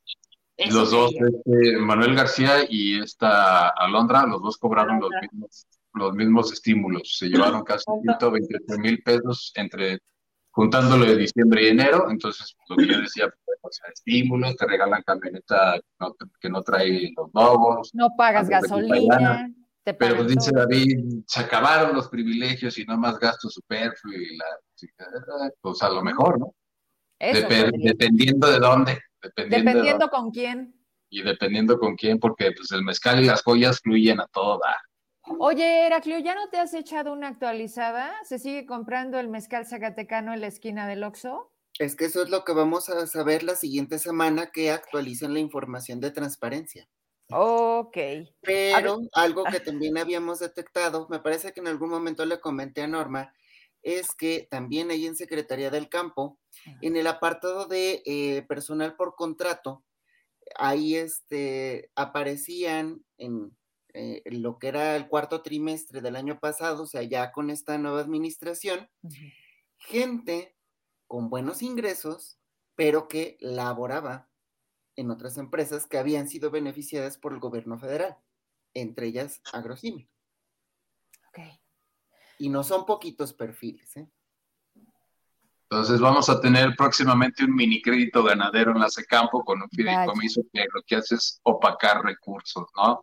Digo, yo no esperaba menos, evidentemente, solamente faltaba que me dieran una, un pedacito de hilo para... Y ya te lo dieron.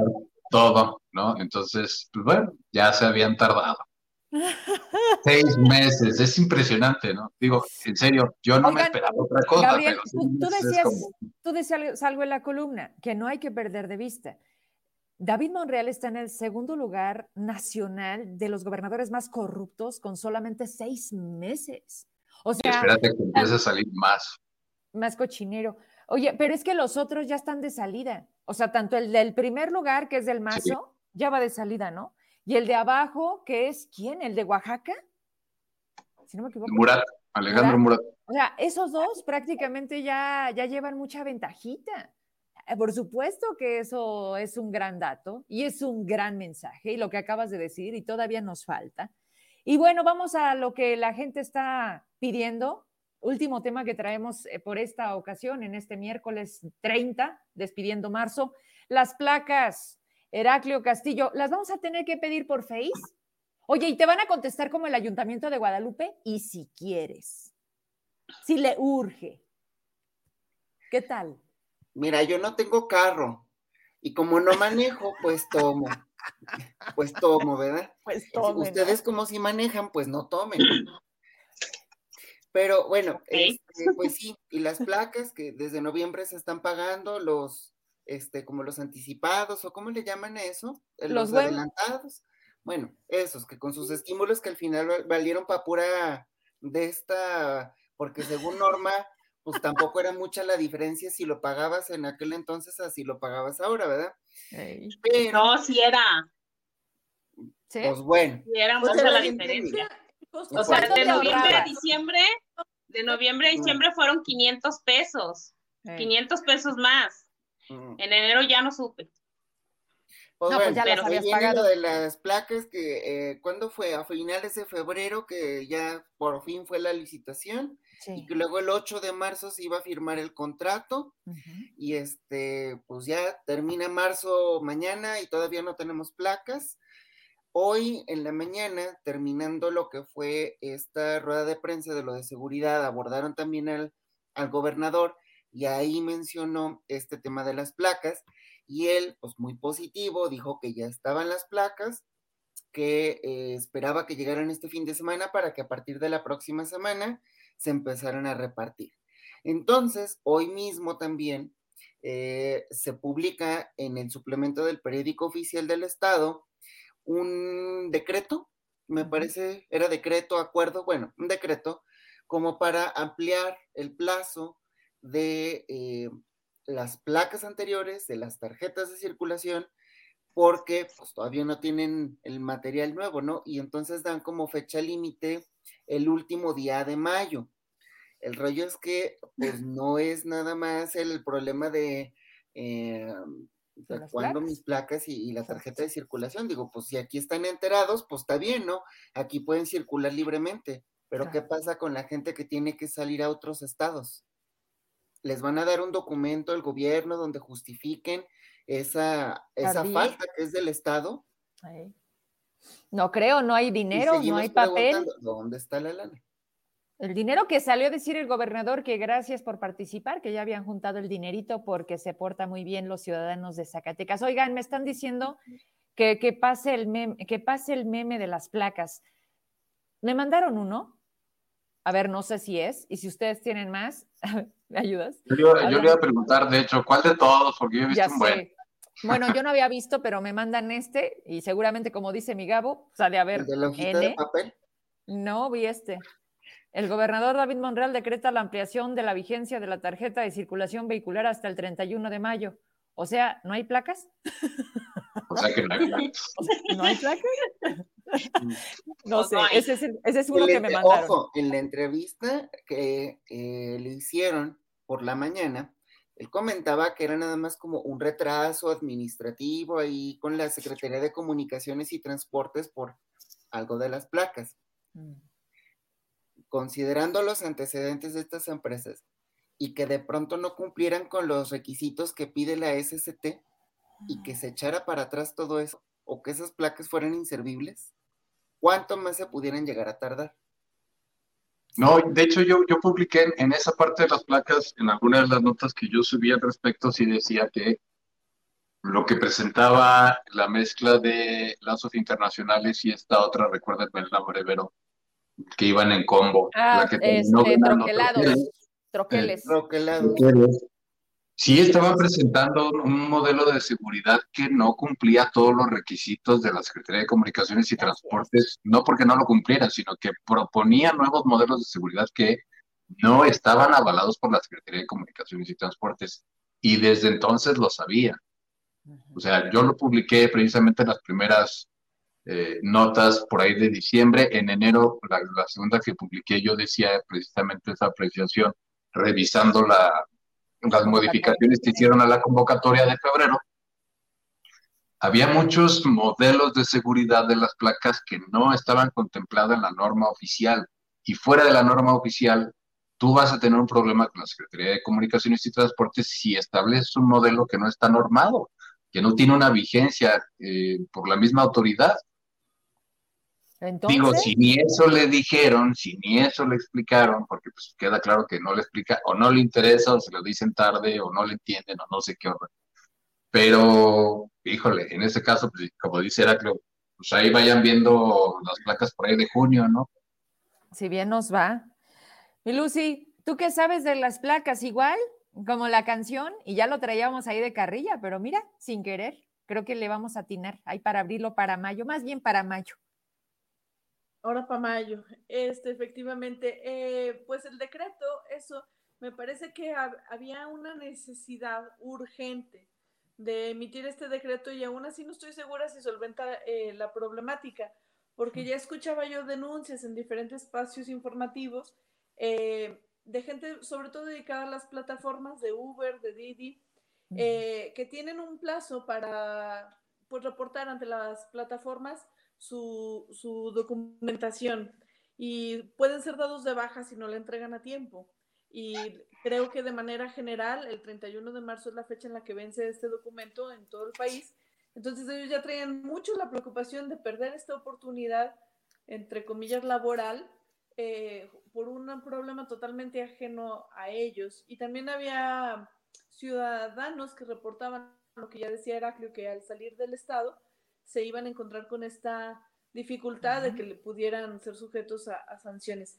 No creo que resuelva del todo esto, porque bueno, me imagino yo, pero vamos, lo, hablo solamente de oídas, que tienen directrices generales para eso, eh, para, las plataformas. Y e igual en los otros estados, como quiera, puede generar desaguisados e, en ese sentido.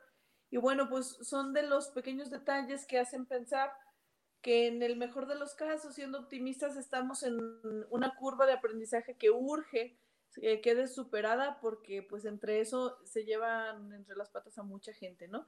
Es una cosa similar a la que está pasando en la Secretaría de Educación, que esta semana pues ya daban cuenta de, me parece como casi mil grupos, 900 grupos, sin docentes. Sin clases, sin docentes. Prácticamente en abril y en una generación que muy probablemente tenga un rezago educativo grande. Entiendo que a lo mejor, bueno, pues eh, se desconocen procedimientos, se cambia gente, siendo optimistas eso es lo que está frenando, pero urge que se agilice porque eso no le puede uno explicar a la, a la plataforma o al tránsito que lo detiene en otra ciudad.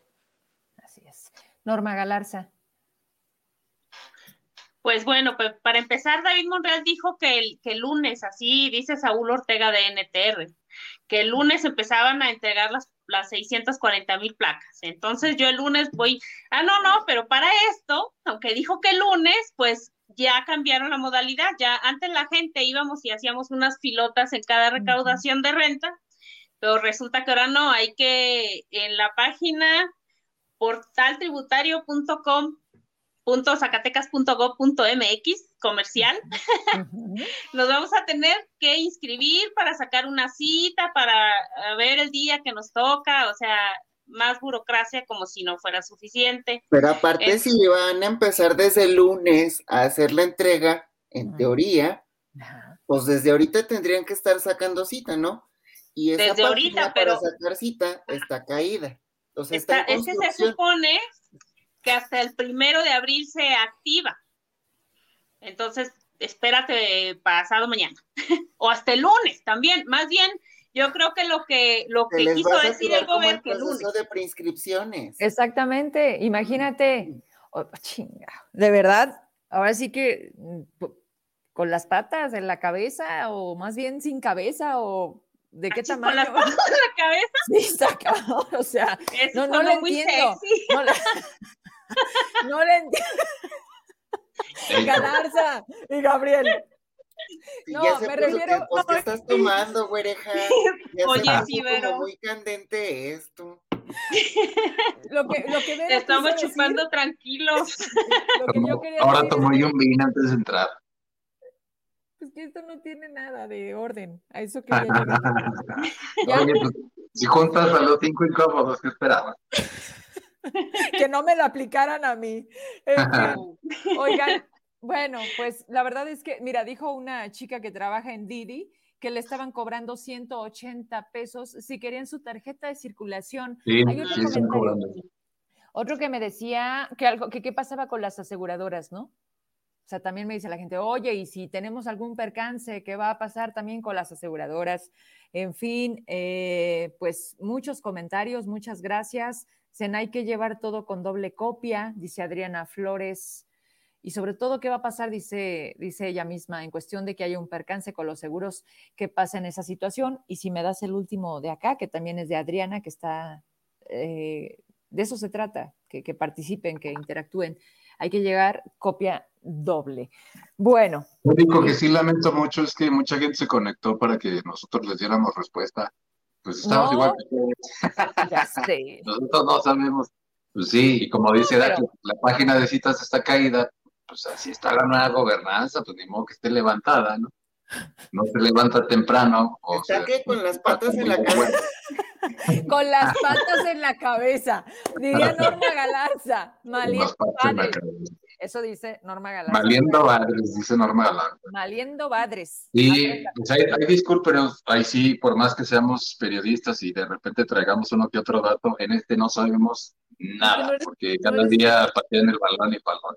Dice Lucy que que no eres pitonizo. No, no somos pitonizos. Ah, no ha conseguido, no ha conseguido. Un brujo, un pitonizo. No ha conseguido. Oigan. Bueno, pues ya, intimidades aquí no. No, ya vi que ya se están poniendo. Pues estamos llegando prácticamente a una. Que faltan 10 minutos para terminar, que no más. ya nos vamos. 9 con 23. Oye, pero nada más si podemos abordar un poquito el tema de. Te están comentando aquí de lo ¿Del de deporte? sí. Pues sí, bueno, Ilse. Oh, ya se quería ir, Gabriel. No, pero es que.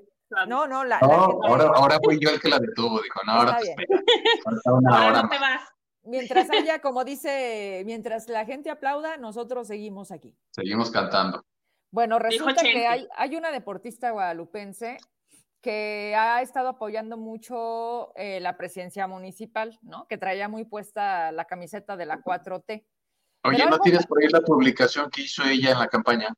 ¿De Claudia? Donde se enojó y le dijo.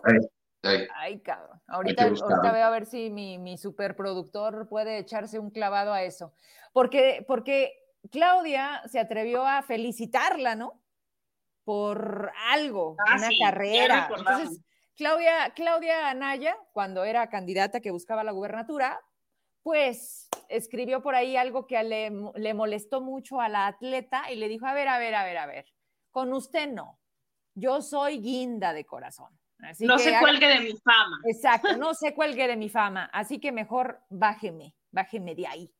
Y, y, resulta que ahora dio una rueda de prensa hace dos días, si no me equivoco, en donde pues dice que en el Incufides la maestra Albina no está haciendo su chamba y que no la están tratando como deben. Y entonces aquí la pregunta, Heraclio Castillo, es, ¿y luego? ¿Qué pacho? ¿Dónde? Oigan, por cierto, yo sé que hay revocación y que la veda y que la madre, pero ¿dónde está el alcalde de Guadalupe? Hace chingos de meses que no lo vemos. Está desaparecido. ¿Dónde anda Julio César Chávez? ¿No sabes, Castillo? Oigan, ¿se van a aventar una investigación eh, tripartita de la nómina dorada de Guadalupe? ¿U qué? Ah, ya le he publicado esa. Sí, esa ya la. Me he reservado algunos nombres, pero ya le he publicado. Bueno, hay, hay, cuando puedas, hay cuando te quedes dormido, que luego pasa con Galarza, ¿verdad? y, no tengas material, súbela, recuérdaselas. Mira, Gabriel Contreras tiene cosas de hace dos años que están sucediendo y que nada más sale y les dice, se los dije, chica. Entonces, cuando puedas, súbela, porque el otro día en un programa nos decían, nos decían, oigan, este, pueden checar, investigar la nómina dorada de Guadalupe. Entonces, bueno, Heraclio Castillo ya lo hizo. y entonces, ahí mañana pero sí ya hay varios funcionarios que igual este, había un concepto de eh, unos estímulos que tenían también un, máximo y pues hay unos que rebasaron ese tope, otros que eh, tenían mayor percepción en estímulos que como salario. Oye, cobraron doble, ¿no? O sea, Julio César ah, y César, González. Y César Artemio, este, ah, hubo un periodo, fue un año durante el que ambos tenían la plaza de presidente municipal y pues los dos cobraban como presidente municipal. Qué padre. Durante todo ese periodo. Ok. Del tema de Ilse. Cosas que esperemos haya observado la auditoría, ¿verdad? Eh. ¿Y de lo de Ilse tienes algo que decirnos? Pues de Ilse, mira, este. Ay, ¿se puede decir groserías? Sí, ¿Sí? por supuesto. Bueno, muchacha tan pendeja, tanto que le advertimos que nomás lo estaban utilizando y se dejó utilizar. En serio. Está viendo y no ve. Pero mira, así es la juventud, así fuimos nosotros de jóvenes. Cálmate. Bien pendejos, nos creíamos, éramos idealistas. Tú, todavía sigues, tú, todavía sigues. Y aprendes con los madrazos. Ahora, escuchen a la voz de la experiencia. Digo, no estamos tan rucos, no estamos tan acabados. Ya nos estás metiendo. Pero ya estamos vividos. Ajá. Entonces, cuando se les advierte, es porque ya pasamos por esas. Esa película ya la vimos. Ya. Diría Heraclio Castillo. Gracias, gracias. Y de una vez, pues ya, ¿con qué te despides para irle dando cierre a la mesa? Yo, ¿Con qué mensaje nos dejas? Este, pues nomás ahí que los diputados no, no se hagan de que la Virgen les habla Hoy les dejamos ahí un recordatorio en la chirimba. Este, ahí tienen una sanción pendiente por ejecutar del Tribunal de Justicia Electoral de Estado de Zacatecas. Ahí este, posiblemente una inhabilitación contra el exgobernador Alejandro Tello. Oigan, aquí anda Tello, aquí anda el ah. gober. Andaba en el Walmart haciendo despensa. ¿Y qué creen que la gente se acercaba y le pedía una foto y le decían, regrésate, yo regreso? ¿En serio? Yo, pero regresa lo que te robaste. Sea mejor. No, eso, eso último no, pero aquí anda Alejandro Tello. Mi Lucy Medina, ¿qué, ¿cómo ves este tema de la deportista? Oye, que qué lamentable que se tenga que jugar de esta manera, que se utilicen, pero sobre todo que se dejen utilizar, digo, porque no le era desconocido a esta chava. Eh, sí, bueno, lamentable, la verdad. Eh, ese incidente a mí también me pareció, bueno, pues si, si había, creo que incluso si uno no es partícipe, por supuesto, porque el mérito es de ella, de sus logros, pues alegra, ¿no? Que alguien de, nuestro estado, de nuestra ciudad tenga logros. No, no le veía yo lo malo a las felicitaciones de, aquel, de aquella época. Eh, sí la escuché esta vez muy molesta, que incluso quería cortar toda relación con el Incufides, no solo a ella, a otra deportista, este, que me disculpo que no, no, conozco mucho esa área, este, que lamentaban el despido de sus eh, entrenadores, incluso decían que los habían despedido con engaños, algunos de ellos. Eh, una pena que la verdad no hubiéramos escuchado, como ya decía Heraclio, la versión de la responsable del Incufides, que argumentó que necesitaba pedir autorización para poder explicarnos qué sucedía. Yo pudiera entender, pero tampoco parece ser por ahí la línea, si como se supone que es eh, idea en la cuarta transformación, que más que apoyar a Garbanzos y a Libra, está en la idea de masificar. Pero ahí tenemos otra dificultad porque, pues como sabemos, los precios, particularmente de las albercas, han subido sí, considerablemente además de lo que ellas como deportistas de alto rendimiento están perdiendo, pues también la gente está eh, cada vez eh, se le está haciendo más difícil hacer deporte. Y esa y las albercas del Incufides me parece que son caras, pero creo que la de Guadalupe es aún peor. Me parece que de lunes a viernes tiene un precio como de 900 pesos, cuando los Ah. clubes sociales privados tienen hace como 1.500, pero tarifas familiares, así es que de verdad está muy crecido. Pero bueno, nos quedamos con la duda hasta que autoricen Sí. a la directora del Incufides a explicarnos qué sucedió. Bien, mi Lucy. Y te despides. Sí, muchas gracias. Aquí nos vemos la próxima semana. Hecho. Yo espero, mi Lucy. Espero que te sigas juntando con esta familia, aunque no sea tu familia. Oye, encontramos el, aquel mensaje de la campaña que pidieron. Aquí lo tenemos, recordando la memoria. Aquí en Facebook todo se queda, ni a dónde hacerse. Irene, pues Claudia Naya le ponía en ese momento, Ilse Guerrero puso muy en alto a las mujeres zacatecanas, logró su pase a los Juegos Olímpicos con el mejor récord que haya obtenido en toda su vida, en los 20 kilómetros de marcha. Eso fue lo que hizo en su momento una candidata a la gubernatura. Y miren, me la acercas más, porque ya, ya me anda fallando la vista. Esto, pues, postea en sus redes Ilse Guerrero, muy, muy indignada, y le pone, como deportista me da, me da mucha tristeza y gran, y gran pena que cuando uno está en el proceso, te cierren las puertas en tu propio estado, entre comillas, el gobierno. Esta administración de Incufid es tan llena de odio a los deportistas, con amor solo a los deportes que generan un negocio. Ayer logré ratificar mi marca para Juegos Olímpicos, trabajé muy duro sin apoyo de la administración, a quien más una vez les recalco la falta de propiedad, de responsabilidad. Hoy me causa gran extrañeza que Claudia Anaya, candidata a gobernadora de Zacatecas del PRI, utilice mi nombre y mis logros. De verdad que me da mucho coraje y me frustra no poder tenerle enfrente para decirle lo que pienso. Le pido atentamente que no utilice más mi nombre y logros como sus planes políticos. Yo soy orgullosamente zacatecana. Mis logros son de mi estado y mi municipio, no de esta persona ni de la institución del deporte de mi estado. Que quede claro, el único apoyo que he recibido en los últimos años es por parte de Julio César Chávez, ahora César González, Alberto Cruz, y por esto, por estar conmigo, reprochó a cualquier persona que pretenda colgarse de algo que despreciaron. Por favor, compartan este comunicado. Agradezco siempre. Un abrazo desde Eslovaquia. Eso pasaba. Bien, lo, seguimos, lo seguimos compartiendo. Lo seguimos compartiendo, Ilse. 21 de marzo de 2021. Fíjense nada más, un año Un después. año. Un año después. Y esto queda ahí guardadito. A y ver, amor con amor se paga, ¿verdad? Hombre, más que nunca, más que nunca. Norma Galarza, pues al respecto del tema y de pasadita la despedida. Si tú quieres, si no, pues aquí ahorita me traigo- No, Vero. Es que dice, dice Adriana Flores que no, que debemos media hora, que no hay que irnos. Ay. Así que nos vamos a tener que quedar. Lo A ver. ¿a quién le anda de la pipí para hacer un corte comercial? Porque luego hay vejigas chiquitas. Heraclio A Castillo. Heraclio. Oye, y se para y le hace tin, tin, tin y se va, ¿no? No, no, quien necesite, pues apaga su cámara. Pero bueno, vamos a, a- a seguirle. Norma Galarza, ¿cómo ves esto de Ilse? Se le revirtió, ¿verdad?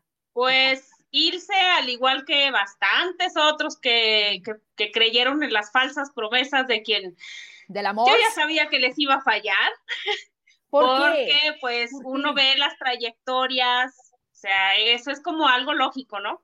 Es como si llega alguien y te promete algo, pero ves que, pues, que nunca ha cumplido, pues como que es absurdo que le creas, ¿no? Nada más porque viene por otro partido. Ah. Bueno, pues total que Ilse es una más de las decepcionadas, ni Una sorprende. víctima, Ya sé. Una víctima más, Sí. se hace la víctima. Pero Bueno. Oigan, por cierto, lo de lo de los precios de las albercas lo, los, lo estoy checando justamente y la verdad sí estuvo muy, muy gruesos, ¿eh? 80%. Porque- No, por ejemplo, aquí dice que el Centro Acuático Centenario eh, cobraba 238 por día, pero creo que no era por día, ¿no? Era por mes. No. Y que ahora cobra 760 pesos por tres días a la semana. O sea, es exagerado. Eh, yo, yo siento que un gobierno que se dice de izquierda, mm. ese tipo de programas deben de ser más accesibles para la población que no tiene dinero. Pero, Pero bueno, aparte, ¿dónde queda el impulso al deporte? O sea, por un lado, ¿no? En esta posibilidad de darle accesibilidad a la gente y se lo cierras. Y luego dicen claro, que con porque eso, ¿no? Sí, o sea, se supone que, que para combatir incluso la inseguridad, el proyecto es empezar la integración social con este tipo de programas, ¿no? Impulsar al deporte, impulsar ese tipo de cosas, pero ¿qué está pasando? Pues que no, que suben los precios exageradamente, es como despides a la racional. despides a un chingo de gente de tu nueva gobernanza, le subes los sueldos, le, le subes las tarifas a las albercas, ¿cómo? ¿Quieres reactivar la economía? ¿Cómo? Decía Honestamente. A propósito de eso de la reactivación de la economía, ¿cuántas semanas llevamos que el gobernador ha anunciado que va a anunciar un plan de reactivación económica? Desde hace un mes. esperando, ¿verdad? No, es que se les atoró. Ya, ya me sé el chisme, nada más que espérenme, espérenme porque necesitamos las pruebas, pero hoy justamente me dijeron, híjole, se cayó la negociación. Entonces, por eso Don Davis no ha podido salir a decir cómo van a hacerle para reactivar, con qué empresarios. Ayúdenle. Ayúdenle. Ayúdenle. Pero bueno, dicen que sale más barata la de Bernardes. Háganme ustedes, diría Polo Polo, el mm. cabrón favor. Oigan, pues yo estoy pensando por qué Morena no ha fijado un posicionamiento por lo que está haciendo el gobernador ya no está demostrando nada de, del asunto de la izquierda y esas cosas. ¿Dónde está la austeridad republicana? ¿Qué está pasando? En la nómina secreta, ¿no lo viste? Ahí. Ahí mero. ¿O qué? ¿O qué, Lucy? ¿O Gabriel ¿O qué, Gabriel? Despídete de una vez. No, pero, ah, no, no te creas, y ya vamos. Me quiero ir, pero... No, no me quiero ir. Ya estoy como los borrachos tercos, necios, ¿verdad? Ya estoy bien necia. No, no sí, pues otra vez. Vas a estar hablando, ¿eh? Vas a ver, de mí no vas a estar hablando. Si ya dijeron que la tienes chiquita y que por eso tienes que ir a mirar cada rato. Oye. Y tú dijiste que la tenías chiquita. ¿Qué fue? Esas cosas no se dicen en el programa, se dicen aparte. ¿Para qué dices que la tiene chiquita? Pues yo no fui.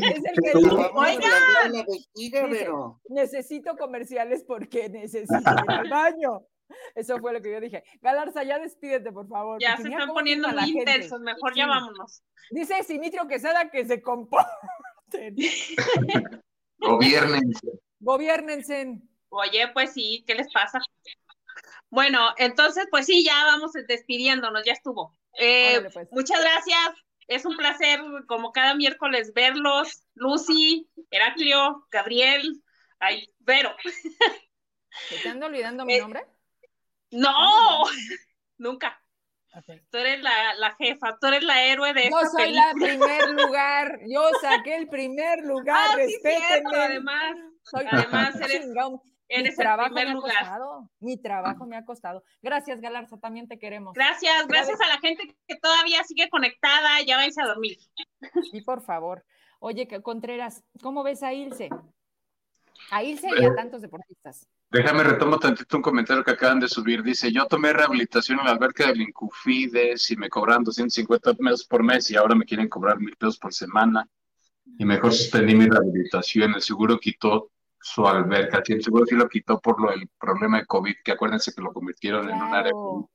Sí. Eh, a ver, eh, híjole, ahí sí es un tema muy complejo y que inició, que intentaba hacer un poco Alejandro Tello, incrementar las cuotas, pero sabía administrar, pero no sabía comunicar y tampoco su comunicador le ayudaba mucho. El de ahora está peor, pero el de ahora eh, no es la gran cosa.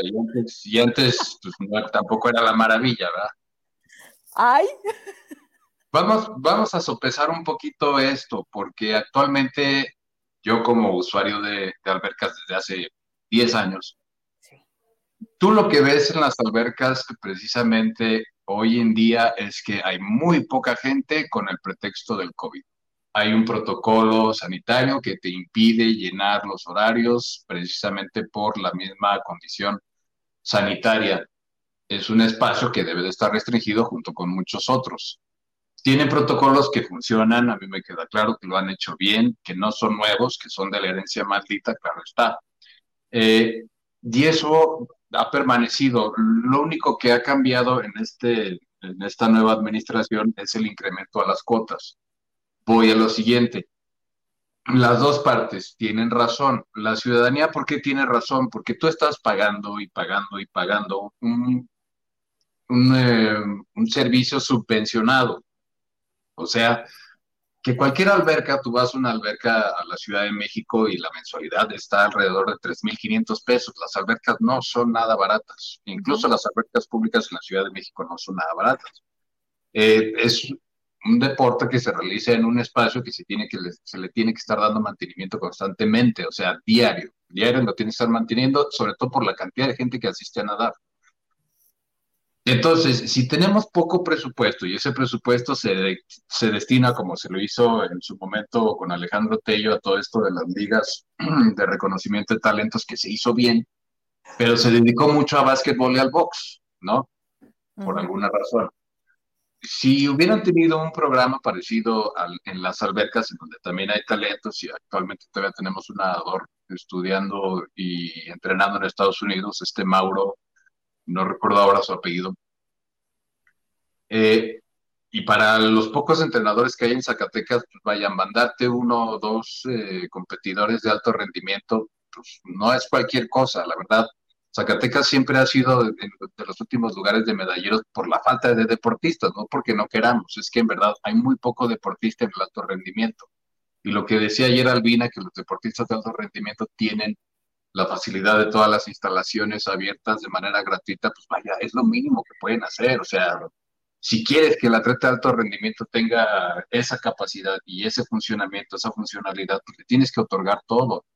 Y Zacatecas no te da mucho, te da, si acaso, decía ella, ahora ya tienen el nutriólogo que ya estaba, que vino con la administración de Adolfo Márquez, también hay un, me parece, laboratorio, no sé si ya lo quitaron, de cómo está análisis cinemático o cinético de, del movimiento para ayudar al deportista a mejorar en su propia disciplina.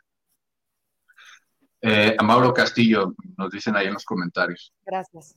Y se estaba invirtiendo precisamente en eso. Entonces, lo que hacían las ligas de talento era identificar el talento en los municipios y darle todo el monopolio de la lana a los que administraban ahí, que eso sí eran herencias malditas.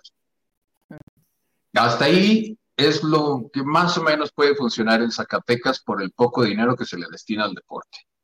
O sea, en realidad es una cuestión de recursos, claro que es una cuestión de recursos, pero desde hace mucho el usuario de las albercas ha estado pagando porque el servicio sea el mismo. O sea, tú vas a la alberca del Incofides y, y la alberca, los dockers están deshechos, las paredes están llenas de humedad, o sea, los techos se iban a cambiar desde la administración pasada precisamente porque ya no, pues tenían la, necesidad de mantenimiento, no se cambiaron eh, por la misma falta de recursos. Entonces, lo que decía Alejandro Tello es, ok, necesitamos darle un poco más de mantenimiento a, esta, a, esta, a estas instalaciones, pero no tenemos el recurso, vamos a subir un poco más las cuotas, ok yo creo que la gente no está en contra de las cuotas cuando tú sabes venderle por qué, por qué incrementas una cuota. Claro, que tú lo ves. los que vamos a nadar pues, no somos gente que, que nos falte el dinero, seamos honestos. Tampoco nos gusta que nos suban los precios, a mí tampoco me gusta que me suban el precio, pero si a mí me suben el precio y no veo ningún beneficio, entonces yo no estoy pagando por un mejor servicio. Pero no te explica, Albina, que lo que se necesita hoy para no cerrar una alberca es precisamente subir cuotas porque ya no puede dejar meter eh, o entrar más gente por, el mismo protocolo sanitario. Como no comunican, como no dicen, como no explican, como, como no socializan los propios proyectos, que no es nada nuevo. Albina no vino a hacer nada nuevo, es el proyecto que tenía Alejandro Tello, como tal. Aquí nada más lo impusieron, les valió madre y no platicaron con nadie, dijeron, pues ahí les van las cuotas y parece que ya se está trabajando sobre un amparo de los propios usuarios para detener todos estos, todas estas cuotas. Como no hay trabajo, como no hay esta socialización en el deporte, pues claro que yo voy a estar en desacuerdo que si tú me dices, ahora voy a pagar el doble por el mismo servicio o peor, ¿por qué? Porque se sigue deteriorando la alberca. pues, evidentemente yo no voy a estar de acuerdo. ¿Por qué? Porque si en el DF yo pago una mensualidad de 3 mil pesos, espero que la alberca esté en las mejores condiciones y claro que estoy accediendo a instalaciones de primera. Aquí estoy ya prácticamente pagando por una semana de alberca mil pesos. o sea, al mes, al mes. Y las instalaciones siguen igual y los servicios siguen igual y estamos pagando nómina. Estamos ayudando a pagar nómina. Y que las calderas que en la eh, alberca del estadio no, no, funcionan y llevan años sin funcionar. Y en el Incufides más o menos ya empiezan a funcionar. Y a mí me preocupa mucho en lo personal que acaban de poner de director de instalaciones deportivas a Pedro Puente. Porque a Pedro Puente lo sacaron en la administración de Adolfo Márquez porque él desvió un recurso que era para los atletas que iban a las eh, competencias estatales. Eso me lo platicaron a mí en el propio Incufides. Y tenían, no sé por qué no hicieron el procedimiento administrativo correspondiente, simplemente le dijeron, aquí están las pruebas, tú desviaste el dinero, las familias también me están exigiendo la lana que yo les di a los deportistas y tú no les entregaste ese dinero. A la fecha no entiendo por qué no hicieron un procedimiento administrativo que le impidiera hoy ser, contratado. director de instalaciones deportivas.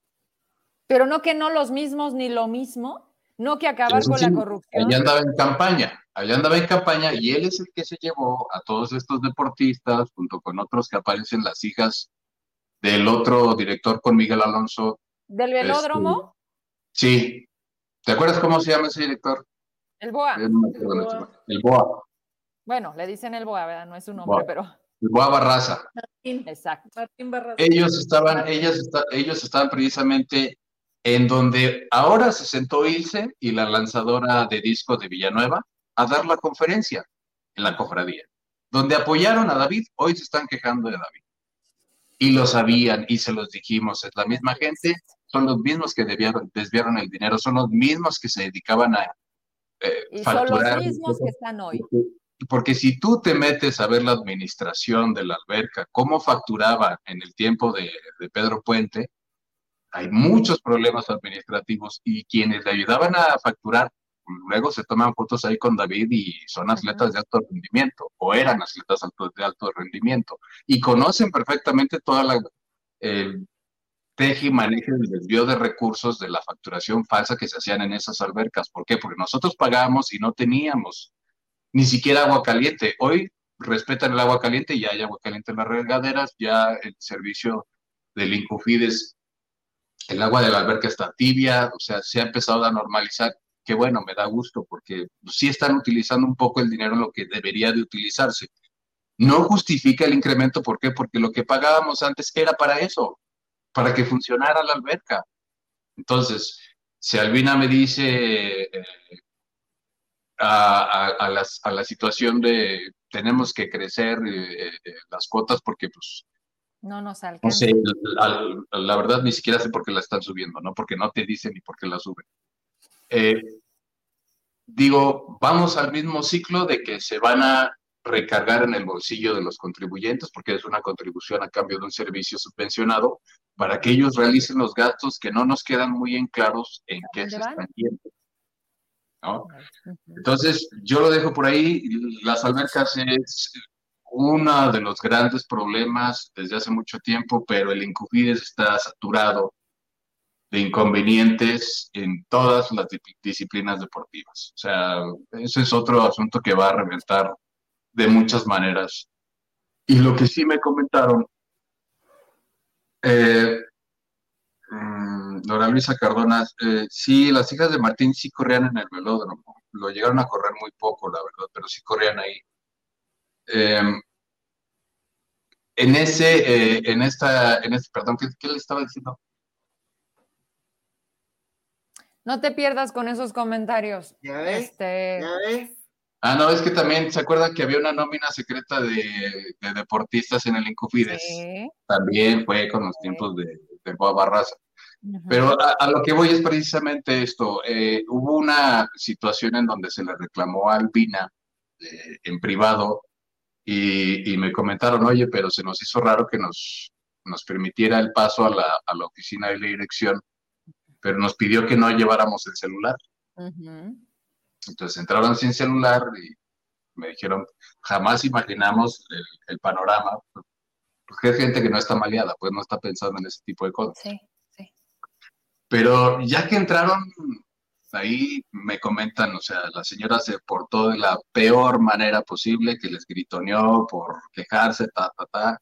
y dijo, me arrepiento tanto de no haber metido el celular para demostrar quién es este tipo de persona. Y empezaban ya los problemas, empezaban ya los problemas. Bueno, y lo que falta, y lo que falta. Entonces te digo, historia eh, continuará. continuará. La alberca es un tema muy grande. Yo sí estoy de acuerdo al, incremento gradual de cuotas siempre y cuando se reflejen en un servicio que debe de, ofrecer el, el, propio gobierno. ¿Por qué? Porque ellos son los que construyeron las albercas y ellos echaron encima ese compromiso. Y el que construyó esa alberca se llama Ricardo Monreal. No, ya, mira, la verdad es que podríamos dedicar programas enteros metiéndonos por cada dependencia. Otra que está tronando y lo que falta es educación. Otra obra que cuánto nos costó, no se terminó, el velódromo, ya que estamos hablando de eso, un deporte que ni se practica, que es carísimo, que no tuvo un estudio, que simplemente son caprichos. Y bueno, esto es Zacatecas. Es momento de irnos. Gracias, ahí la misma gente se está contestando. Aquí no se trata de engañarse. Miren, aquí están las personas, no son bots. Ellos han tenido que hacer uso, se han encontrado con estos tratos. Hay quienes defienden, hay quienes desaprueban. De eso se trata. Gracias por participar a todas las personas que se mantienen dos horas de programa y ustedes siguen aquí. Gracias por eso. Heraclio Castillo, descansa, te mando un besito. Mi Lucy Medina, igual, gracias. Norma Galarza, a los mil. Y mi Gabo, pues ya sabes. Los amo. Oiga, pero si van a dar conferencias, ya no vayan a la cofradía, ya vayan a otro lado. Oye, pues es que yo creo que ahí sale más vara. Pues es que también acuérdate que ya se les está cayendo el negocio allá, entonces ah, hay que subirlo por acá. Pero bueno, que, siempre es mejor que consuman local, porque luego... Eso sí, eso sí, mi Lucy, pero mira, hay tantas cosas que podemos hacer. En fin, ustedes pregunten. Vamos a tratar de tener la respuesta siempre. Ahí nos vemos a dormir. Vaya incómodos. A ustedes. Mañana nos vemos. Descansen.